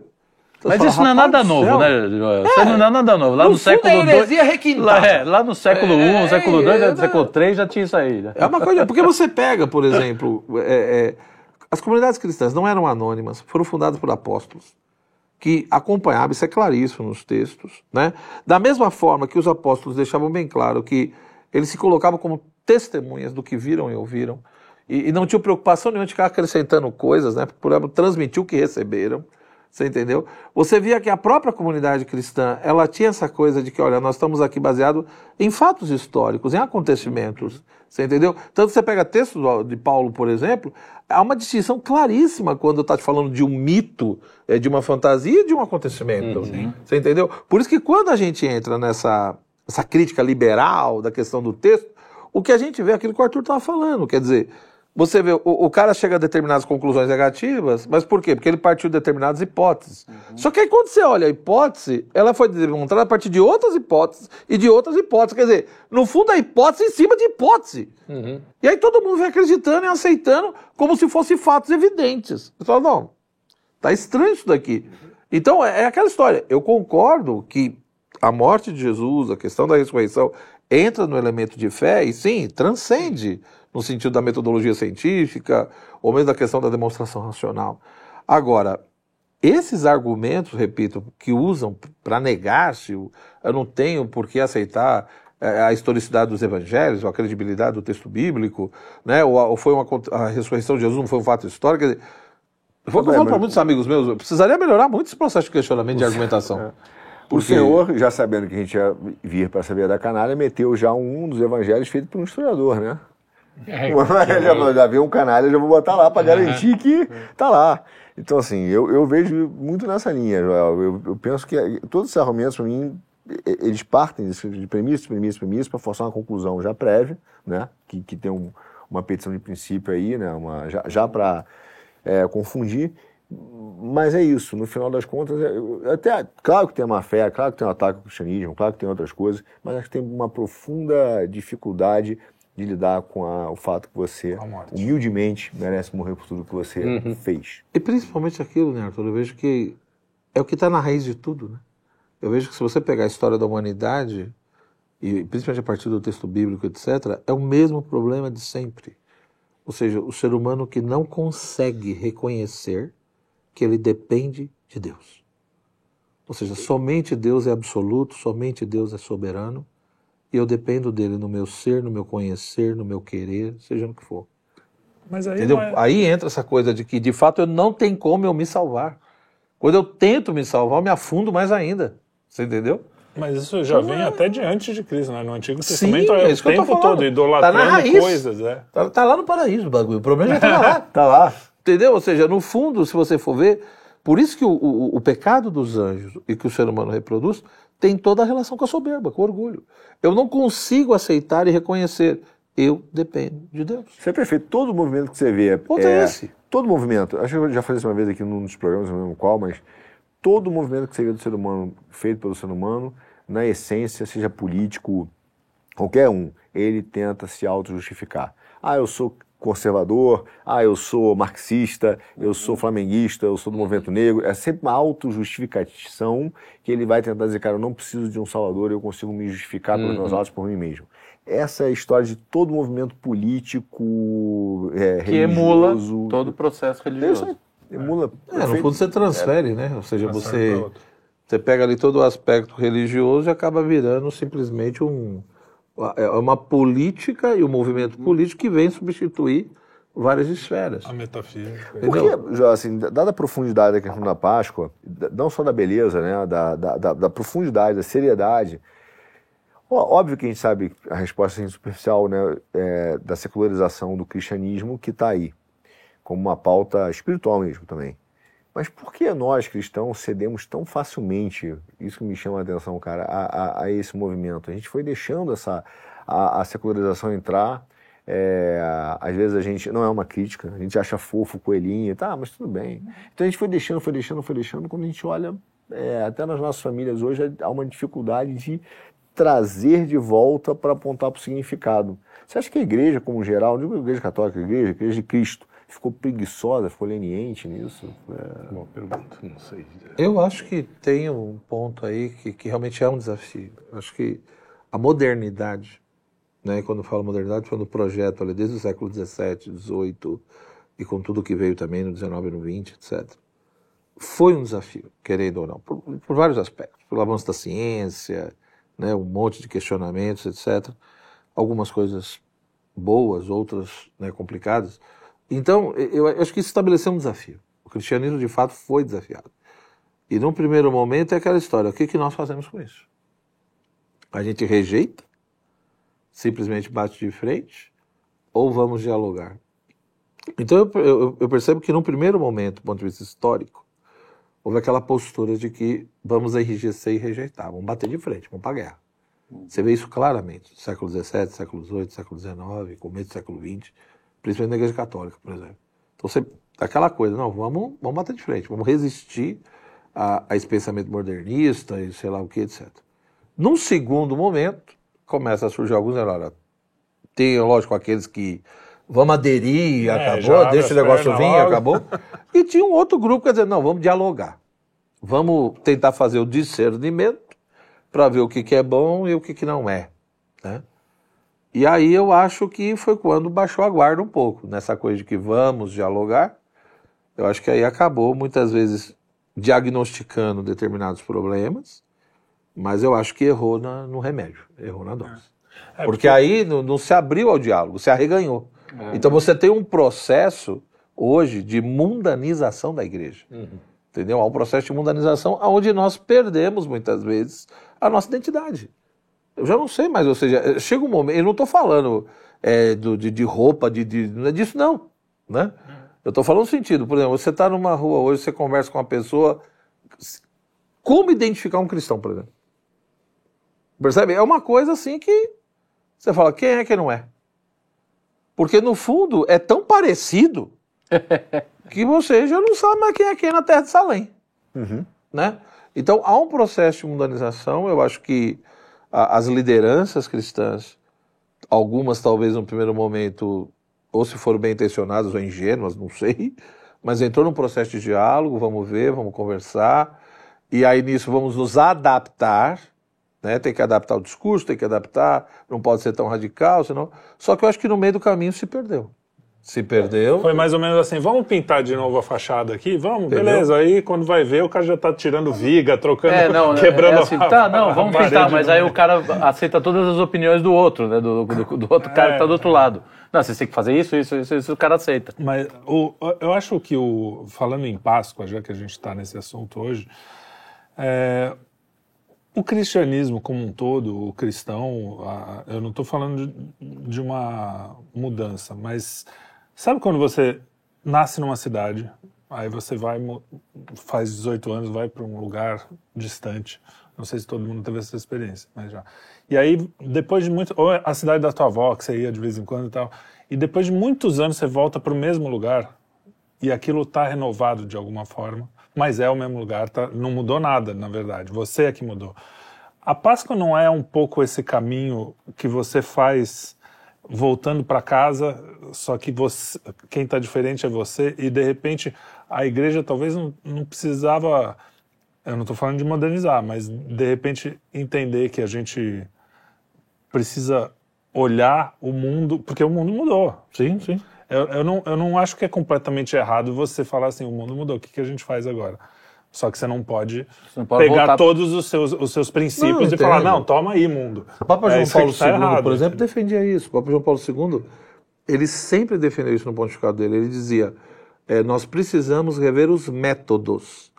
O método pode ser revisto, sim, mas o evangelho de Cristo é o mesmo. Não, é exatamente. Entendeu? E aí o problema é que nós mudamos a essência. É, exatamente. Nessa brincadeira, é um outro evangelho. Tem coisa que você vê e fala, pô, peraí. Não. Peraí, seja uma teologia da prosperidade, ou seja uma teologia da libertação, você fala, peraí, mas não é isso. Seja, se, se, essas duas coisas estão certas, então, no fundo, foram dois mil anos de, de, de, de cristianismo falso. Estava é. tudo errado. É. Você percebe? Então, sim, assim, você tem um problema. Por isso que eu acho que também tem um ponto que não é muito. Eu não gosto de falar muito disso, mas que é delicado. Mas é um processo de infiltração nas comunidades cristãs. Uhum. Essa é a verdade. Ou seja, claro, claro. aquilo que o Gramsci dizia lá, ou seja, olha, e ele deixava bem claro: enquanto a Igreja Católica, ou não sei quem, continuar produzindo os bens culturais, nós não vamos conseguir mudar nada. Entendeu? Ou seja, enquanto a gente dominar jornal, revista, entendeu? Universidades, rádio, é isso. E tem que entrar. E é o que aconteceu. Entraram Porque... nisso. Então, hoje você vê, o, o, por exemplo, universidades, jornais, revistas, um monte de coisa que teoricamente está na mão de grupos católicos ou evangélicos ou o quê. Tá bom, teoricamente, é da denominação tal. Mas tá uhum. bom, vamos olhar o conteúdo lá, vamos ver a prática. Misericórdia. É. Você entendeu? Então, eu acho que o que aconteceu também, Arthur, foi isso. Ou seja, os caras perceberam que é o seguinte: brigar de fora para dentro era tá muito difícil. Entendeu? Ou seja, eles foram mais gregos do que romanos. Uhum. Os romanos já iam pro pau. Entendeu? Vamos bater de frente. O grego não, o grego infiltrava. Ele entrava e procurava explodir um por dentro. De Para mim foi claramente o que aconteceu nas instituições cristãs. Eu digo mim que essa, essa questão, essa tensão é, do evangelho, do cristianismo e cultura, ela sempre existiu. Existe uma guerra espiritual, existe o bem e o mal, eles são reais. Então, assim, tudo bem, existe o evangelho aqui, existe uma cultura, mas existem manifestações do mal nessa cultura, existem ideias do mal nessa cultura. E a gente, para tentar meio que cair nessa armadilha, que eu acho que o cristianismo caiu em alguns momentos, até promoveu em alguns momentos. Essa tentativa de ter uma paz mundial, a Pax Mundial Romana, uhum, aquela é. ideia do, da harmonização do mundo, pô, vai dar tudo certo, que é um globalismo, que é uma ideia do globalista hoje, a gente foi aceitando essa, essa, essa dois conceitos que são muito perigosos, que é o sincretismo religioso e a laicidade. Eu acho que a laicidade é, de, é defendida assim como um grande é, ativo da civilização e eu acho que ela trouxe mais problemas insolúveis do que soluções. Uhum, Era melhor ter dizer, ó, oh, nós somos uma. Esse Estado aqui é cristão mesmo, tá tudo bem, beleza, a gente vai aceitar, mas não existe essa questão de laicidade, porque ela é uma armadilha para o sincretismo. E eu, eu, acho que nós cristãos fomos aceitando isso e hoje a gente tem dificuldade de falar das coisas espirituais. Mas isso, por exemplo, é um caminho que aí calha muito com o que o Gregory Wolfe fala naquele livro A Beleza Salvará o Mundo que ele mostra justamente isso. Quando a cultura começou a se contaminar, não estou falando nem na parte da igreja, mas é, é legal, é interessante ver o, o, sintoma, porque, por exemplo, nesse ponto da cultura, a gente consegue agir. Inclusive agir para voltar para preparar o terreno para que a igreja se fortaleça. Porque a igreja, no sentido no moderno, ela vai depender cada vez mais da cultura. E se a cultura for se laicizando, for se, é, cara, aí a, a chance da, da coisa desandar de vez é muito maior. Então ele fala o seguinte, ele fala, bom, os primeiros grandes intelectuais do, do, do século XIX, final do século XIX, começo do século XX, eles abandonaram a questão cultural, essa guerra que hoje em dia eles resolveram chamar. Então o, começou a se penetrar muito, muito progressista, e a arte eles continuaram falando lá de Beethoven, de Bach, de não sei o que, esquecendo que a música estava ficando na mão dos outros. E, e na literatura a mesma coisa, na arte popular, enfim. E, e, deixaram, né? Deixaram os caras dominarem o negócio. E aí no, no, no livro ele cita vários exemplos, por exemplo, na poesia, na, na literatura, nas artes visuais, de caras que mantiveram essa luta. Então o legal é que ele, ele, ele dá os exemplos de grandes escritores, Evelyn Waugh, Jorge Bernanos, Jeffrey Hill, alguns caras da música também, que mantiveram essa batalha, não, não abandonaram, T.S. Eliot, a batalha cultural. Vamos continuar produzindo a nossa visão de mundo dentro do contexto que hoje se apresenta. Faz todo sentido, porque a cultura é que faz com que, quando você vê um problema, que existe esse problema, da, as pessoas, o mundo anda e aí a igreja fica ali precisa conversar com esse mundo de alguma forma, né? Porque inclusive sim, os santos sim. eles estão de olho aberto para o mundo, porque eles sabem que eles precisam conversar. Só que é, o, o que, que o diabo faz? Ele pega um problema real isso acontece também sim, nos movimentos é, no, racial, no movimento. Pega um problema que realmente existe sim. e fala assim, não, mas a minha solução é mais legal. Exato, meu remédio. Vamos esquecer um pouco os princípios, deixar o pessoal entrar é. aqui, que isso vai dar certo. E aí os trouxas vão lá e falam, ah, pode ser, legal. Uhum. E, que é o que acontece nos movimentos. Todo mundo acaba virando massa de manobra do, do demônio. É, no final é isso. Se você pensar, é muito complicado, por exemplo, você ir direto hoje na Bíblia, né, com esse mundo laicizado. Quem é que vai humanizar? É a arte, cara. É a arte que tem que voltar a se direcionar para o caminho correto, entendeu? Por pra... isso que o, a Paixão de Cristo é tão importante. Por, por, isso que o filme é tão importante, por isso que outras iniciativas têm sido, têm sido o feitas. The Chosen, The Chosen, The Chosen. Chosen é, é um fenômeno. Cara, então assim, cada vez mais a gente tem que estimular isso, divulgar e, e enfim para que a gente construa esse, né, esse imaginário. Tem filmes né? cristãos na Netflix, inclusive, cinco, seis aí que eu vi, já peguei o nome, são ótimos, Casos de Oração, tem é, quarto o Padre Stu lá, quarto de guerra, quarto de guerra, muito bom, que a uma é moça faz um, um, tem um filme, quarto de oração. Tem uns filmes cristãos aí que também pecam um pouco pela, é aquela coisa do cristão é, bonzinho demais é, não o... tem. Porque você pega a paixão de Cristo, é um negócio que não, não é gostoso de ver. Né? Não, né? não, você não. tá vendo um negócio. É, o, o, drama. E, e, às vezes é muito assim, ai, eu fui lá, a cabana, por exemplo, né? Aquele. É, ai, fui lá, encontrei Deus e tudo na minha vida deu certo e pronto, acabou. Não é assim. Não, né? mas esse é um filme cristão. Esse é, um filme pra. Não, não, tá, tá, tá, não é a cabana. É, não, eu tô falando. Mas é gnose. Cabana. É, então, mas é, é isso que eu tô falando. Cabana, mas gnose com atabaque. Não, não, mas é isso que eu tô eu nem um vi. filme cristão filme. de verdade. É, mas, bons, mas o, que eu, bons. o que eu quero dizer assim, mesmo The Chosen, tem uma coisa assim, se você for ver tecnicamente, é meio cafoninha, às vezes é tudo limpinho demais, mas a história tá lá. E tá é, contada é, de um jeito que as pessoas. Não. É mais ou menos como a, as igrejas antigamente pintavam, Exato, certo? Para o cara é. entender a história, porque ele não tava mais lendo a Bíblia, uma... entendeu? Cara, é tem um filme que vou dar um exemplo que eu me lembrei agora, é o Quarto de Guerra. Vê esse filme, é um, é um, Sim, um, filme, é um filme legal. Ela faz um quarto de guerra que é o quarto de oração, cara. E ela tem uma batalha enorme com o casamento dela, com o marido, Sim. e ela faz ali o quarto, bota post-it, ensina o marido a orar, até que o cara se converte, ora junto com ela tem uma crise. É um filme, cara, que é, é muito concreto para a realidade das pessoas hoje. Não é uhum. aquela coisa espiritualística. Não, você tem, como é que chama aquele que é dos policiais? Também é. Coragem, como é que é? Muito bom também. Eu tenho esse filme. É bem interessante e é bem real. Eu entendo que o Sérgio está é, colocando. A felicidade não Às vezes são filmes, por exemplo, que não são muito realistas. Né? É. Sim, fica Passa uma, coisa uma muito, imagem muito, do cristão ou da vida cristã. Muito colorido. Como, muito, ó, muito, Jesus muito bonito. E é. tá tudo de boa. É, Resolveu, não, não. É o que eu digo para os meus amigos protestantes, digo, que o cara vê assim, que acredita nessa teologia da prosperidade. Eu digo, meu amigo, vou resumir a sua teologia. Para você, Deus morreu na cruz para você trocar de carro. Porra, cara. um pouquinho mais. É, acho que foi um pouquinho mais, é. é e ganhar uma casa e botar a piscininha no jardim. Mas você pega um filme que não fala de, de é. Cristo, não fala de Jesus. A felicidade não se compra.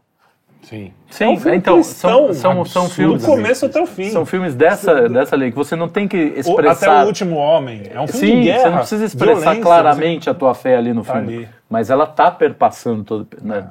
É, eu acho que tem que de fato, estimular novamente essa sensibilidade à, à transcendência, à espiritualidade. Sim. Porque o problema da secularização, alguns fazem até essa distinção de secularização, secularismo, etc.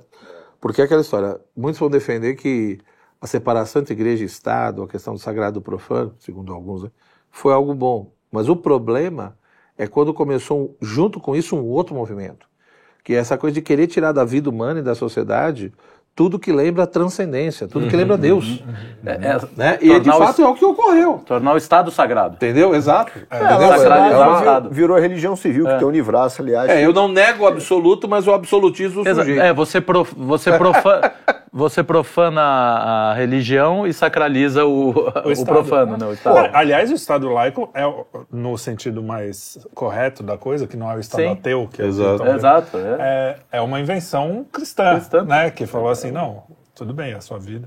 E aí, aí César um... o que é de César. É, César o que é de César. Então, tem, tem, tem, dois, tem três pontos que vale a pena. A questão da transformação do conceito de laicidade e usando a, a, essa transformação como arma para ser um Estado anticristão. Laicidade hoje, a gente tem que dizer é. coisa clara, ela não é o que foi pensado lá atrás. Sim. O iluminismo transformado num Estado anticristão.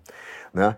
E aí a gente tem, tem esse, inclusive esse versículo que é, fala, fala para Jesus, é extremamente mal interpretado de propósito, que é essa ideia, né? A Deus o que é de Deus, a César o que é de César. Como e... se sua vida fosse dividida em dois. É, né? mas é. tem uma grande pergunta que agora eu me lembro, acho que foi até de um, de um, se não me falha a memória, foi de um Papa, talvez o Pio XI, não me lembro, mas ele falou assim, tá bom, e o que César deve a Deus? A Deus o que é de Deus, a César o que é de Deus, mas quais são as contas que César deve a Deus? Porque não é, não são duas autoridades separadas, sim, sim, entendeu? É. Há aqui uma transmissão uma, de autoridade, uma, uma organização do Estado, mas há uma responsabilidade de César com Deus. Não há uma responsabilidade de Deus com César. Por isso, né? então, essa, essa visão da laicidade hoje, ela é perversa por questão. Ela é perversa porque hoje, para defender a laicidade, por exemplo, o Ministério Público, eu não lembro se foi de Brasília, mas foi aqui no Brasil, ah, acho que te... proibiu uma proibiu. professora e multou, enfim, porque ela, ela é, é, falou de Deus, ou deu graça a Deus, fez uma oração é, expressando é, a sua fé. Falar, é. Entendeu? Porque é um Estado anticristão. Agora, se fosse religiões. O Bhagavad Gita estava tudo bem. Estava tudo bem, tudo entendeu? Você é, então, assim, vamos é meditar antes de começar a aula? Sim. Né? Não é na palavra, vamos fazer meditação oriental que tem uma uma, uma, uma ponta para Vamos degolar a galinha, que tá não tudo beleza. Problema, é, não, não, tem problema, vamos tomar uma tabaco aqui, não tem problema. Então, assim, a gente tem que falar a verdade. O Estado laico hoje, cara, é o Estado anticristão. É, acabou não, levando um relativismo muito forte, né? Acho que as pessoas confundem a questão do respeito ao direito do outro uhum. de ter uma religião ou não, se é X, Y, Z. E outra coisa é o relativismo. Né? Então, isso acabou levando a um relativismo muito forte. Ou seja, no fundo, cada um tem a sua, todas são boas, todas, tudo a mesma coisa. Tanto que, e isso já é fruto do iluminismo também. Porque é aquela história de que não, as religiões até podem existir, desde que não tenham pretensão de verdade. Uhum. Seja, Mas, uma... professor, a loucura é tanta que até se você pensar, se você for uma pessoa completamente materialista, você chega numa escola e e fala que não, a Bíblia não pode ser ensinada, você está falando do, do, livro que fundou a sua civilização. Sim. Mesmo que você não acredite em uma vírgula que está ali, você precisa saber. Se você for utilitarista, você... o livro mais vendido na história. é, é isso que eu estou falando. Pô, vou falar do é, bom best-seller da história. Mesmo não, não, é, não é, eu não acho nem que tenha que ser assim que você tenha que pensar, mas mesmo que você tirasse toda a coisa de não, as crianças precisam separar, as escolas precisam separar as coisas, a Bíblia é um livro que você precisa falar sobre as histórias bíblicas. Pô, o que tem em Caim e Abel em três parágrafos, sei lá quantos tem, é, é menos de uma página, tem conteúdo para você falar um, seis meses sobre o assunto, uhum. entendeu? Mas eu acho que então, tudo isso, uma boa parte de o Arthur perguntar, pô, mas por que isso na história? Para mim, a maior parte de responsabilidade de culpa é dos próprios cristãos. Sem dúvida. Uhum. Eu lembro uma vez, eu, eu, num retiro que eu estava com um monge, era jovem, estava numa crise assim, eu perguntei para ele, né? Falei, olha, o que é ser cristão? E eu esperando uma resposta altamente filosófica, teológica. Aí. O velhinho monge olhou para mim e falou assim: Meu filho, ser cristão é ser um apaixonado por Cristo. E entenda uma coisa: o dia que no teu coração você não tiver mais vontade de falar de Jesus para as pessoas, se preocupe. Você está correndo perigo. Uhum. Porque é um sinal de que você perdeu a pérola preciosa. Porque cada um só dá o que tem. Eu só, a boca fala do que o coração está cheio. Então, se eu não tenho vontade de falar de Cristo, de testemunhar Cristo, é porque Cristo não é mais a pérola preciosa. Ele é qualquer um, como qualquer outro. Então, por isso, tudo é relativo mesmo. Você vai para lá, você vai para lá, você vai para lá. Mas se ele é a pérola, eu descobrir, sim, não vou querer impor isso. Mas que eu vou ter vontade de testemunhar e de falar, eu vou. Porque a boca fala do que o coração está cheio. Então, acho que a grande questão é que os cristãos perderam isso. E aí eu pergunto, dentro de todo esse contexto, o que, que a gente faz com o coelhinho? Então, vamos ver. Primeiro, Mata o coelho? hierarquizar, né? Tá aqui, Cristo aqui, a cruz aqui e o coelhinho ali. Mas o coelhinho não está totalmente desassociado da, da, da, religião, né? Sim, Diga acho que o, o grande ponto, acho que quando a gente pensa no coelhinho, no ovo, no filho pascal, né, e enfim, outros símbolos, eles têm uma conotação religiosa. Só que a gente está falando da secularização. Eles foram secularizados também. Sim. E elevados então, você, a, Exato. Né? Não, e, e, não só foram secularizados e mudaram o sentido, como eles foram sendo usados aos poucos para substituir Sim. o autor principal. e tem origem pagã, tem origem de religião Sim. pagã mesmo, né? Fertilidade, Sim. pagãos e tal, é culto à, à festa das estações, uhum. tem, tem, isso aí. Mas mesmo assim, o que eu digo assim, mesmo que tenha isso, por exemplo, você pega a questão do coelho. Na Páscoa é a ideia de que a vida venceu a morte. Né? Jesus venceu, ele ressuscitou. Então, se ele é a vida e a vida venceu a morte, Concordo, tem uma raiz, mas ainda tem uma adaptação. Quer dizer, há uma cristianização do coelho e do ovo. A tradição cristã oriental, por exemplo, fez muito isso. Tanto que até hoje, seja na Rússia, na Ucrânia, etc., eles usam né, essa uhum. questão do ovo. Sabe por quê? Mas por quê? É, fala. Eu vou contar uma história que o professor não sabe. Existe uma tradição na igreja ortodoxa é, eu, eu, pesquisei algumas fontes, tá? Então é verdade essa tradição.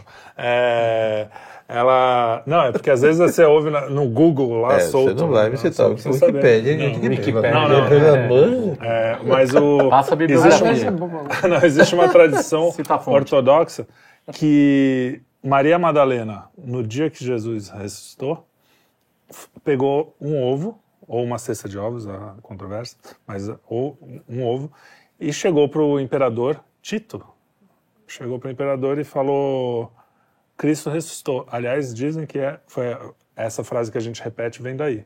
Cristo ressuscitou.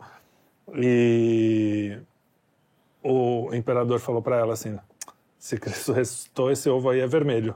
E na hora o ovo ficou vermelho. Por isso que os cristãos ortodoxos pintam o ovo e o ovo é, o, é uma Quer dizer, é, isso é pesquisem é, para ver se eu é, tenho. É, tradição, né? É, tradição. Não, bem, é, é, uma tradição mais oriental. Coisa, Eles têm bem isso mesmo. Ele tá não é um negócio. Ovos e, sim, não está na Bíblia, tecido, não, tá, não, sim, sim. é, um. Não, é questão de tradição oral. Mas o... Tá no Dan Brown, né? tá no Dan Brown. No Essa filha é genial. Chutou o pau. Mas eu acho bonito, porque a gente sempre pensa isso. Ah, o ovo vem dos pagãos. Nem sempre. Tá, tá lá na tradição desde o começo. Entendeu? É, não, foi o que eu falei. A, a, relação com a ideia de vida, de ressurgimento é bem forte. Acho que isso, por isso que aos poucos foi sendo adotado nesse sentido. Da mesma forma, o Círio Pascal simboliza o quê? O Cristo vivo, uhum. ressuscitado uhum. na comunidade, Sim. entendeu? Na igreja, etc.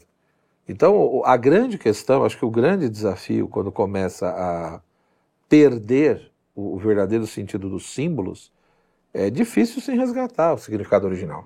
Uhum. Você entendeu? Porque na medida que começa esse desgaste, essa mudança, da mesma forma que não foi de uma hora para outra, né? A coisa foi indo, o retorno também, ele é lento. É demorado. É. Ele é lento. Por isso que eu acho que, primeiro que eu acho assim, o primeiro desafio, a gente precisaria voltar a estudar o que é símbolo. Já começa por aí. Perfeito. Porque a, a, nós vivemos hoje numa cultura onde a maioria das pessoas não tem a mínima noção do que significa a linguagem simbólica. Né? A estrutura simbólica da própria realidade. Entendeu? Então você tem um problema seríssimo. Quer dizer, as pessoas precisariam voltar a estudar o que é símbolo e a importância do símbolo na vida humana. Né? E aí, a partir disso, é que entra a discussão dos símbolos cristãos, um por exemplo, etc. E tal. Uhum. Um assunto Mas isso é uma coisa muito séria. Quer dizer, eu acho que a gente perdeu assim, a dimensão simbólica da existência. Uma coisa assim assustadora. Você entendeu? E, e, e não foi por acaso. Entendeu? Não foi por acaso. Quando você pega Max Weber e outros autores, deixa isso bem claro, por exemplo. Eu, eu, eu tenho que tirar toda essa dimensão do mundo né, como uma realidade que aponta para uma outra. Entendeu? Não, eu tenho que olhar o mundo simplesmente a partir de uma estrutura lá de átomos, de moléculas, de. É. Esse olhar naturalista. Você entendeu? Então, é, é, um desafio. Sabe, eu, eu, eu tive essas dúvidas, esse, esse ponto que o Télio colocou, ah, mas o coelhinho e tal. Eu, eu tenho, óbvio, né? Tive. E porque às vezes a gente parece, fica com pinta de radical, aí eu vou, aí eu vou dizer assim, tipo, radical eu gosto de ser, porque significa que você está indo à raiz das coisas, né? Sim. Você ser extremista, vamos chamar de radical, eu acho ótimo, fico uhum. super feliz. Mas assim, é, juntando duas histórias para entender como eu, como eu vejo a questão do coelhinho hoje. Uma vez eu estava estudando é, Provérbios, e logo no início ele fala que é, o temor do Senhor, o temor ao Senhor é o início de toda a sabedoria e tal. E aí eu fiquei, pô, o temor ao Senhor Aí fui procurar a tradução, fui procurar comentários. É uma, é uma palavra que ela é um conceito que é bastante. É, assim, tem, tem, interpretações sobre o que significa o temor ao Senhor. E uma das melhores interpretações que eu vi vem de um pastor sênior, né, que eu conheci uma vez, e ele me resumiu sinteticamente, foi perfeito. Ele falou assim: meu filho, o temor ao Senhor levar Deus a sério. meu Deus, você tem alguém ele vai dizer, cara, isso aqui é bom, cara. Esse cara sabe o que está falando. Isso aqui é mal, esse cara sabe o que está falando. Eu levo ele a sério. Levar a sério é levar não parte, mas todo aquele conjunto né, de informações, cara, como verídicas. E aí, são duas histórias, porque quando a gente faz um trabalho social, e eu já, já, tive a oportunidade de estar com vários dependentes químicos, ele não vira e fala assim, cara, comecei cheirando um quilo de cocaína. Ele fala, cara, era só um tequinho. Uhum. Era só um gole. Numa entendeu? Festa. Era só a saideira. Aí eu peguei o carro, pô, fiquei doidão, atropelei o cara. É, é o famoso é só. E eu comecei a levar muito a sério esse ponto do é só. Eu, Arthur, né? Comecei a levar muito a sério. Porque não é só. Quando eu, me lembro, e eu vi esse movimento nas festas infantis dos meus filhos, quando tocou o primeiro funk, não vou nem dizer nas festas infantis, quando tocou o primeiro funk numa festa de casamento, e as mulheres na, na, que estavam ali, inclusive a noiva, cara, né, dançando, pô, todo mundo no modelo estilo prostituta, cara, a gente achou legal. É só, pô, há de ser chato, cara. Hora da festa. Entendeu? É aí daqui a pouco chegou na festa infantil. E chegou a Xuxa, chegou a Anitta, chegou não sei o quê, daqui a pouco a criança começou com 10 anos de idade a botar batom, a usar shortinho. E é só, é só, é só. E aquela fronteira quase com o socialismo fabiano, né? Hum. Que ele vai avançando em pequenas coisas. Então eu, eu botei esse, esse ponto porque por mais que seja fofinho, e eu sei que meus filhos hoje ficam, gostam, ficam felizes, imagina se eu, se eu fosse ver para alegrá-los, né? É muito bom vê-los alegres, mas pelo motivo correto, né? Então, é, do mesmo jeito que o, o senhor colocou muito sabiamente, como sempre, é, que a liberdade é o meio, não o fim, a alegria, né, ela tem que ter os seus motivos corretos também. Ah, sim, não pode ser Então, eu comecei nesse ponto a pensar, cara, Deus é, é sério, o paganismo não é uma macumbinha que Deus fala, ah, cara, para com isso. É sério, é uma ofensa a Deus. Né? É, ela é tão grande que, que o princípio da tolerância religiosa, por que a gente tem que tolerar o, uma religião que não é nossa? Existe um motivo teológico. Porque não foi nos dado autoridade para jogar a ofensa a Deus. Nós não temos essa competência. A ofensa a Deus, nós temos, nós temos competência para jogar a ofensa a você. Pô, eu vou lá, matei você. Eu tenho competência. Deus nos deu autoridade para isso, para essa justiça, esse sentido de justiça. Mas a Ele é o julgamento dele. Olha o tamanho da importância disso. Essa não tem que ser ofensa comigo é comigo, mano. Uhum. É, essa, esse papo é meu, você não tem essa competência. Então, nós temos que ser tolerantes, porque esse é o papo que o senhor vai julgar, e a gente pede que seja logo. Vem logo, olha o cara ali. Tá, mas tudo bem. De qualquer maneira, é, eu vejo o coelhinho, mais que ele fofinho, é, quando eu andei no shopping outro dia aqui no Eldorado, cara, todas as lojas só falam do coelho. Sim. Levando Deus a sério, é um Deus pagão. Sim. É uma representação de Deus pagão. Fofo, woke, né? É, pô, sei lá, Tabata e o Boulos versão é, religiosa. Tudo bem, fofinho e tal, pá. Versão cheirosinha. Mas está por trás disso uma questão muito grande e fundamental que se remete à vida eterna e à morte. Então, eu hoje, é, e não é fácil, eu falo para meus filhos, filhão, ovo de pá, chocolate, pode ser no sábado, que é o chocolate, papai compra o Ferro Rocher, ou não sei o quê, o chocolate que você quiser. Segunda-feira de manhã, agora a ideia do coelhinho, que tem por trás toda essa dimensão pagã, que a palavra de Deus diz, inclusive o que está ligado na terra está ligado nos céus, essa ligação eu levo a sério. Temor a Deus é se levar a Deus a sério. Eu não estou dizendo que eu acerto sempre, é, é, muito mais. É difícil acertar, mas eu digo, é, é, a gente tem que levar a sério e dizer: olha, isso, isso não é bom, isso terá consequências para o teu filho. E, e depende da consequência, você pode estar permitindo que ele vá para a morte. Né? De um jeito fofo, muito woke. Uhum. Então eu sou contra o coelhinho. Bom, bom ponto. Eu compreendo. Ok. Compreendo. Mas, mas tem que tomar cuidado para não cair no puritanismo de que tudo. Eu entendo no coelhinho, você foi bem claro, tá? Não tá lá, o coelhinho tem é origem pagã. mas, é, mas, mas, assim como o coelho tem consequências, ser muito radical, radical não, extremista, extremista. também tem consequências. Também tem consequências. É. Então, tem Porque você também tira a liga do cristianismo, né? É. Então, se, se, se, o cristianismo é alegria, se o cristianismo é, ele é então, alegria, é, a vida eterna, a gente celebra as coisas. Pô, não dá pra ser um chato, ah, olha lá, o senhor vai te punir. O senhor é, cara, tem justiça, mas tem misericórdia. Aliás, uhum. Não, mas é, Deus se é você amor, coloca Jesus, correto, né? Se você, como cristão, coloca Jesus no centro do domingo da Páscoa, eu acho que. Mas aí tem que ficar bem claro que é, aquilo é o centro, que o resto é só uma brincadeira. Sim. É só. É, o pagão. O pagão é só. a morte é. Que um coelho a, a é mesa é, coelho. é Cristo, é. mas em volta tá a morte brincando. Mas o ovo, por sei, exemplo. Não é chato, né? Mas eu. Não, não. não e aí tem que distinguir. Eu acho que é importante distinguir, acho que uma coisa é a questão do coelho. Outra coisa é a questão dos ovos. Sim, sim. É, é que juntou as duas coisas. É, misturou tudo. Entendeu? Esse é o grande ponto. Eu, por exemplo, minha família, né, nunca celebrou coelhinho, nada. Nunca teve nada disso. Nem na casa dos meus pais, e depois que eu casei com meus filhos, nunca. Entendeu? Ou seja, a, a centralização, a, a, arrumação da casa, né, tanto para o Natal quanto para a Páscoa, sempre foi totalmente centralizada em Cristo. Uhum ou seja, o sentido religioso, né? ou seja, é uma festa cristã. Celebramos isso, acreditamos nisso. E infelizmente, eu entendo o que o Arthur está colocando, porque de fato, às vezes, o, os católicos e mesmo outros cristãos, etc., para não sair meio ruim na foto, é, cedem a demais, gente né? acaba cedendo claro, muito. Claro. A gente é. acaba aceitando adaptações que são verdadeiros riscos, são uhum. extremamente problemáticos. Uhum. Sim, sim. Né? Então, eu acho que o, o grande ponto para mim é realmente a centralização. Quem está no centro? É qual é a referência? Qual é o ponto central, ali, o ponto principal? Tanto que, repito, eu nunca me preocupei com nada disso.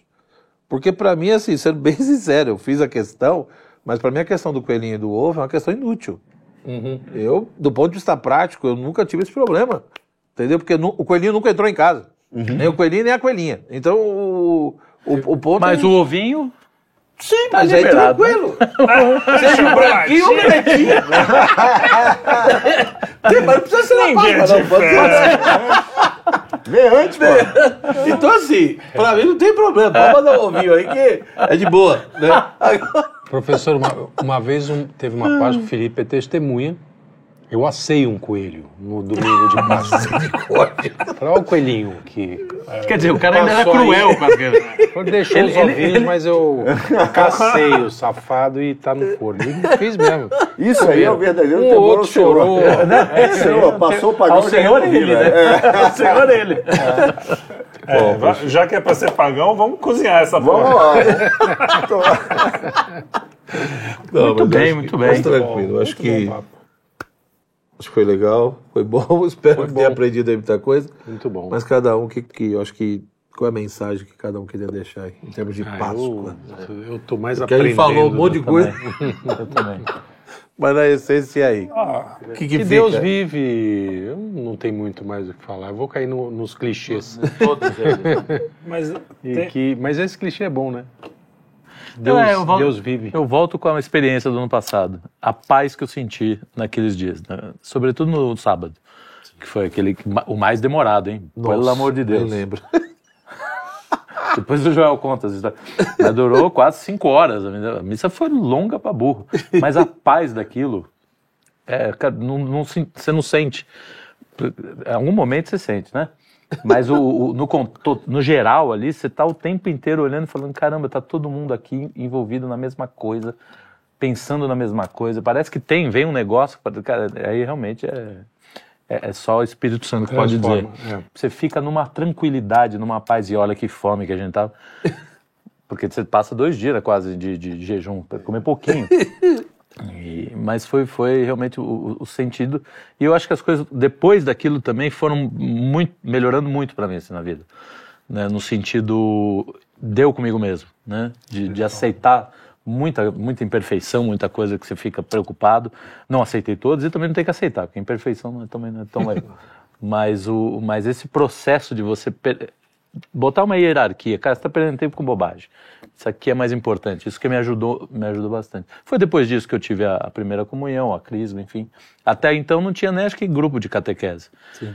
Então, enfim, fico, fico com essa, Legal. essa testemunha.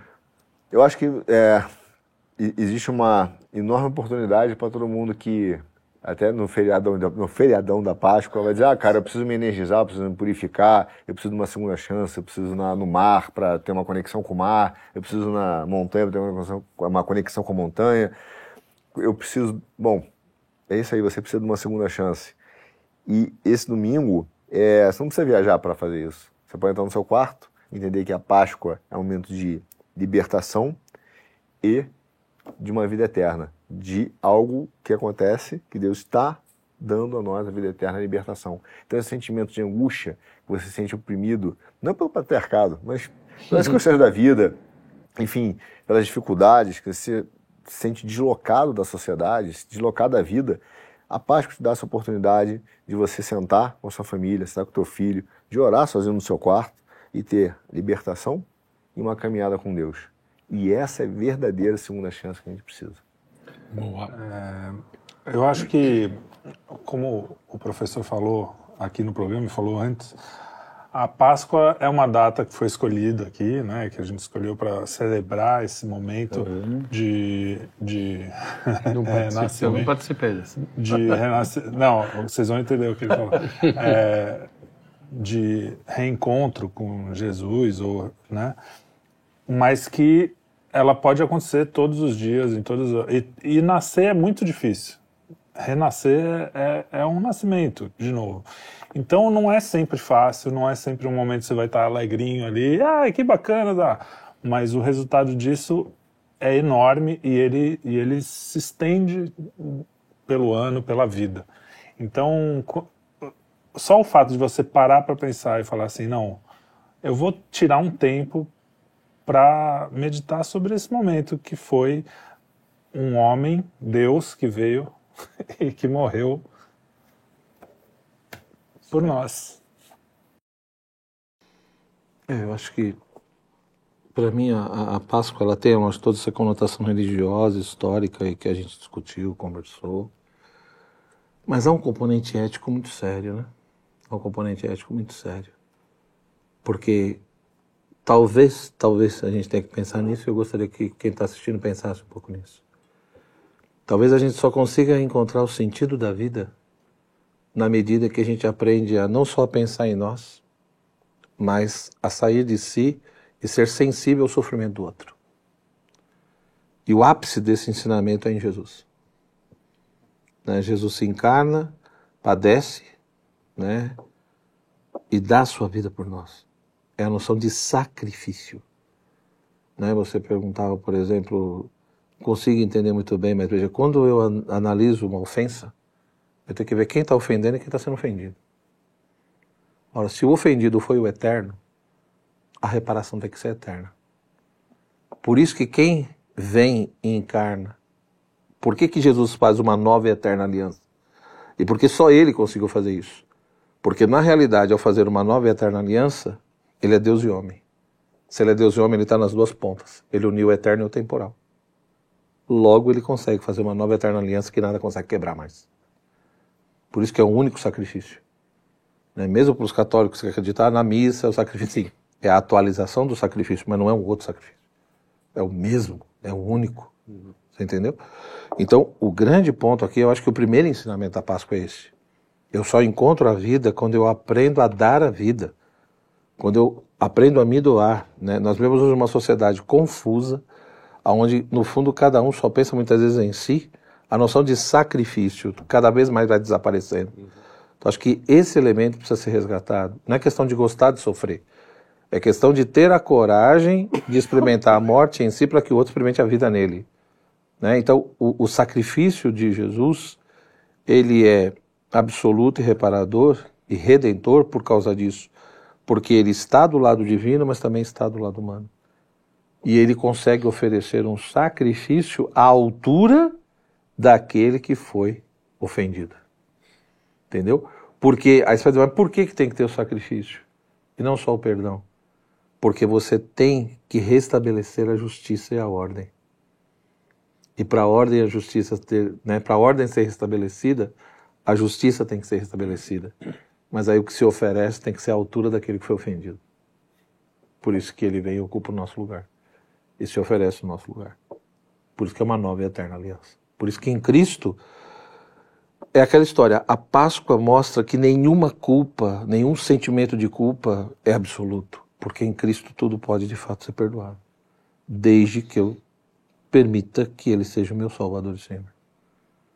O grande ponto é esse. Então, acho que o grande componente ético aí é esse. Quer dizer, nós precisamos resgatar, sim, o valor da vida, mas mais do que isso, de doar a vida. Né? É aí que você vai encontrando o sentido da existência, entendeu? E, e além disso, quer dizer, conforme você vai doando a vida e sendo sensível ao sofrimento do outro, você vai descobrindo o sentido da vida, principalmente vendo como que eu descobri a vida e o sentido dela me doando, mas porque no fundo eu tenho um eterno modelo, que é Deus.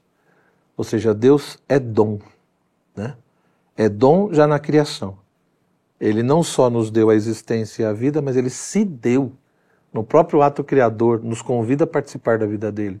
Então Deus é dom, mas o ser humano rejeitou esse dom. Mas ele é tão dom e amor, ou seja, Deus ele não é só criador, ele é amor. Ora, é, faz parte da essência do amor se comunicar. Então, se Deus é amor e se Deus é o sumo bem, faz parte da essência do amor se comunicar e faz parte do bem transbordar, ser difuso de si. Logo, ele vem, mesmo a gente rejeitando tudo que ele estava ofertando, o filho se oferta, mas o pai oferta o filho na cruz, simplesmente porque ele é dom e amor. Então talvez a grande questão é reconhecer que, quando o Arthur dizia, né, você não precisa ir em Santiago de Compostela, você não precisa ir no Tibete, você não precisa não sei na onde, você precisa ter a coragem, que talvez seja a coisa mais difícil, que é subir na montanha do seu coração. Esse é o ponto.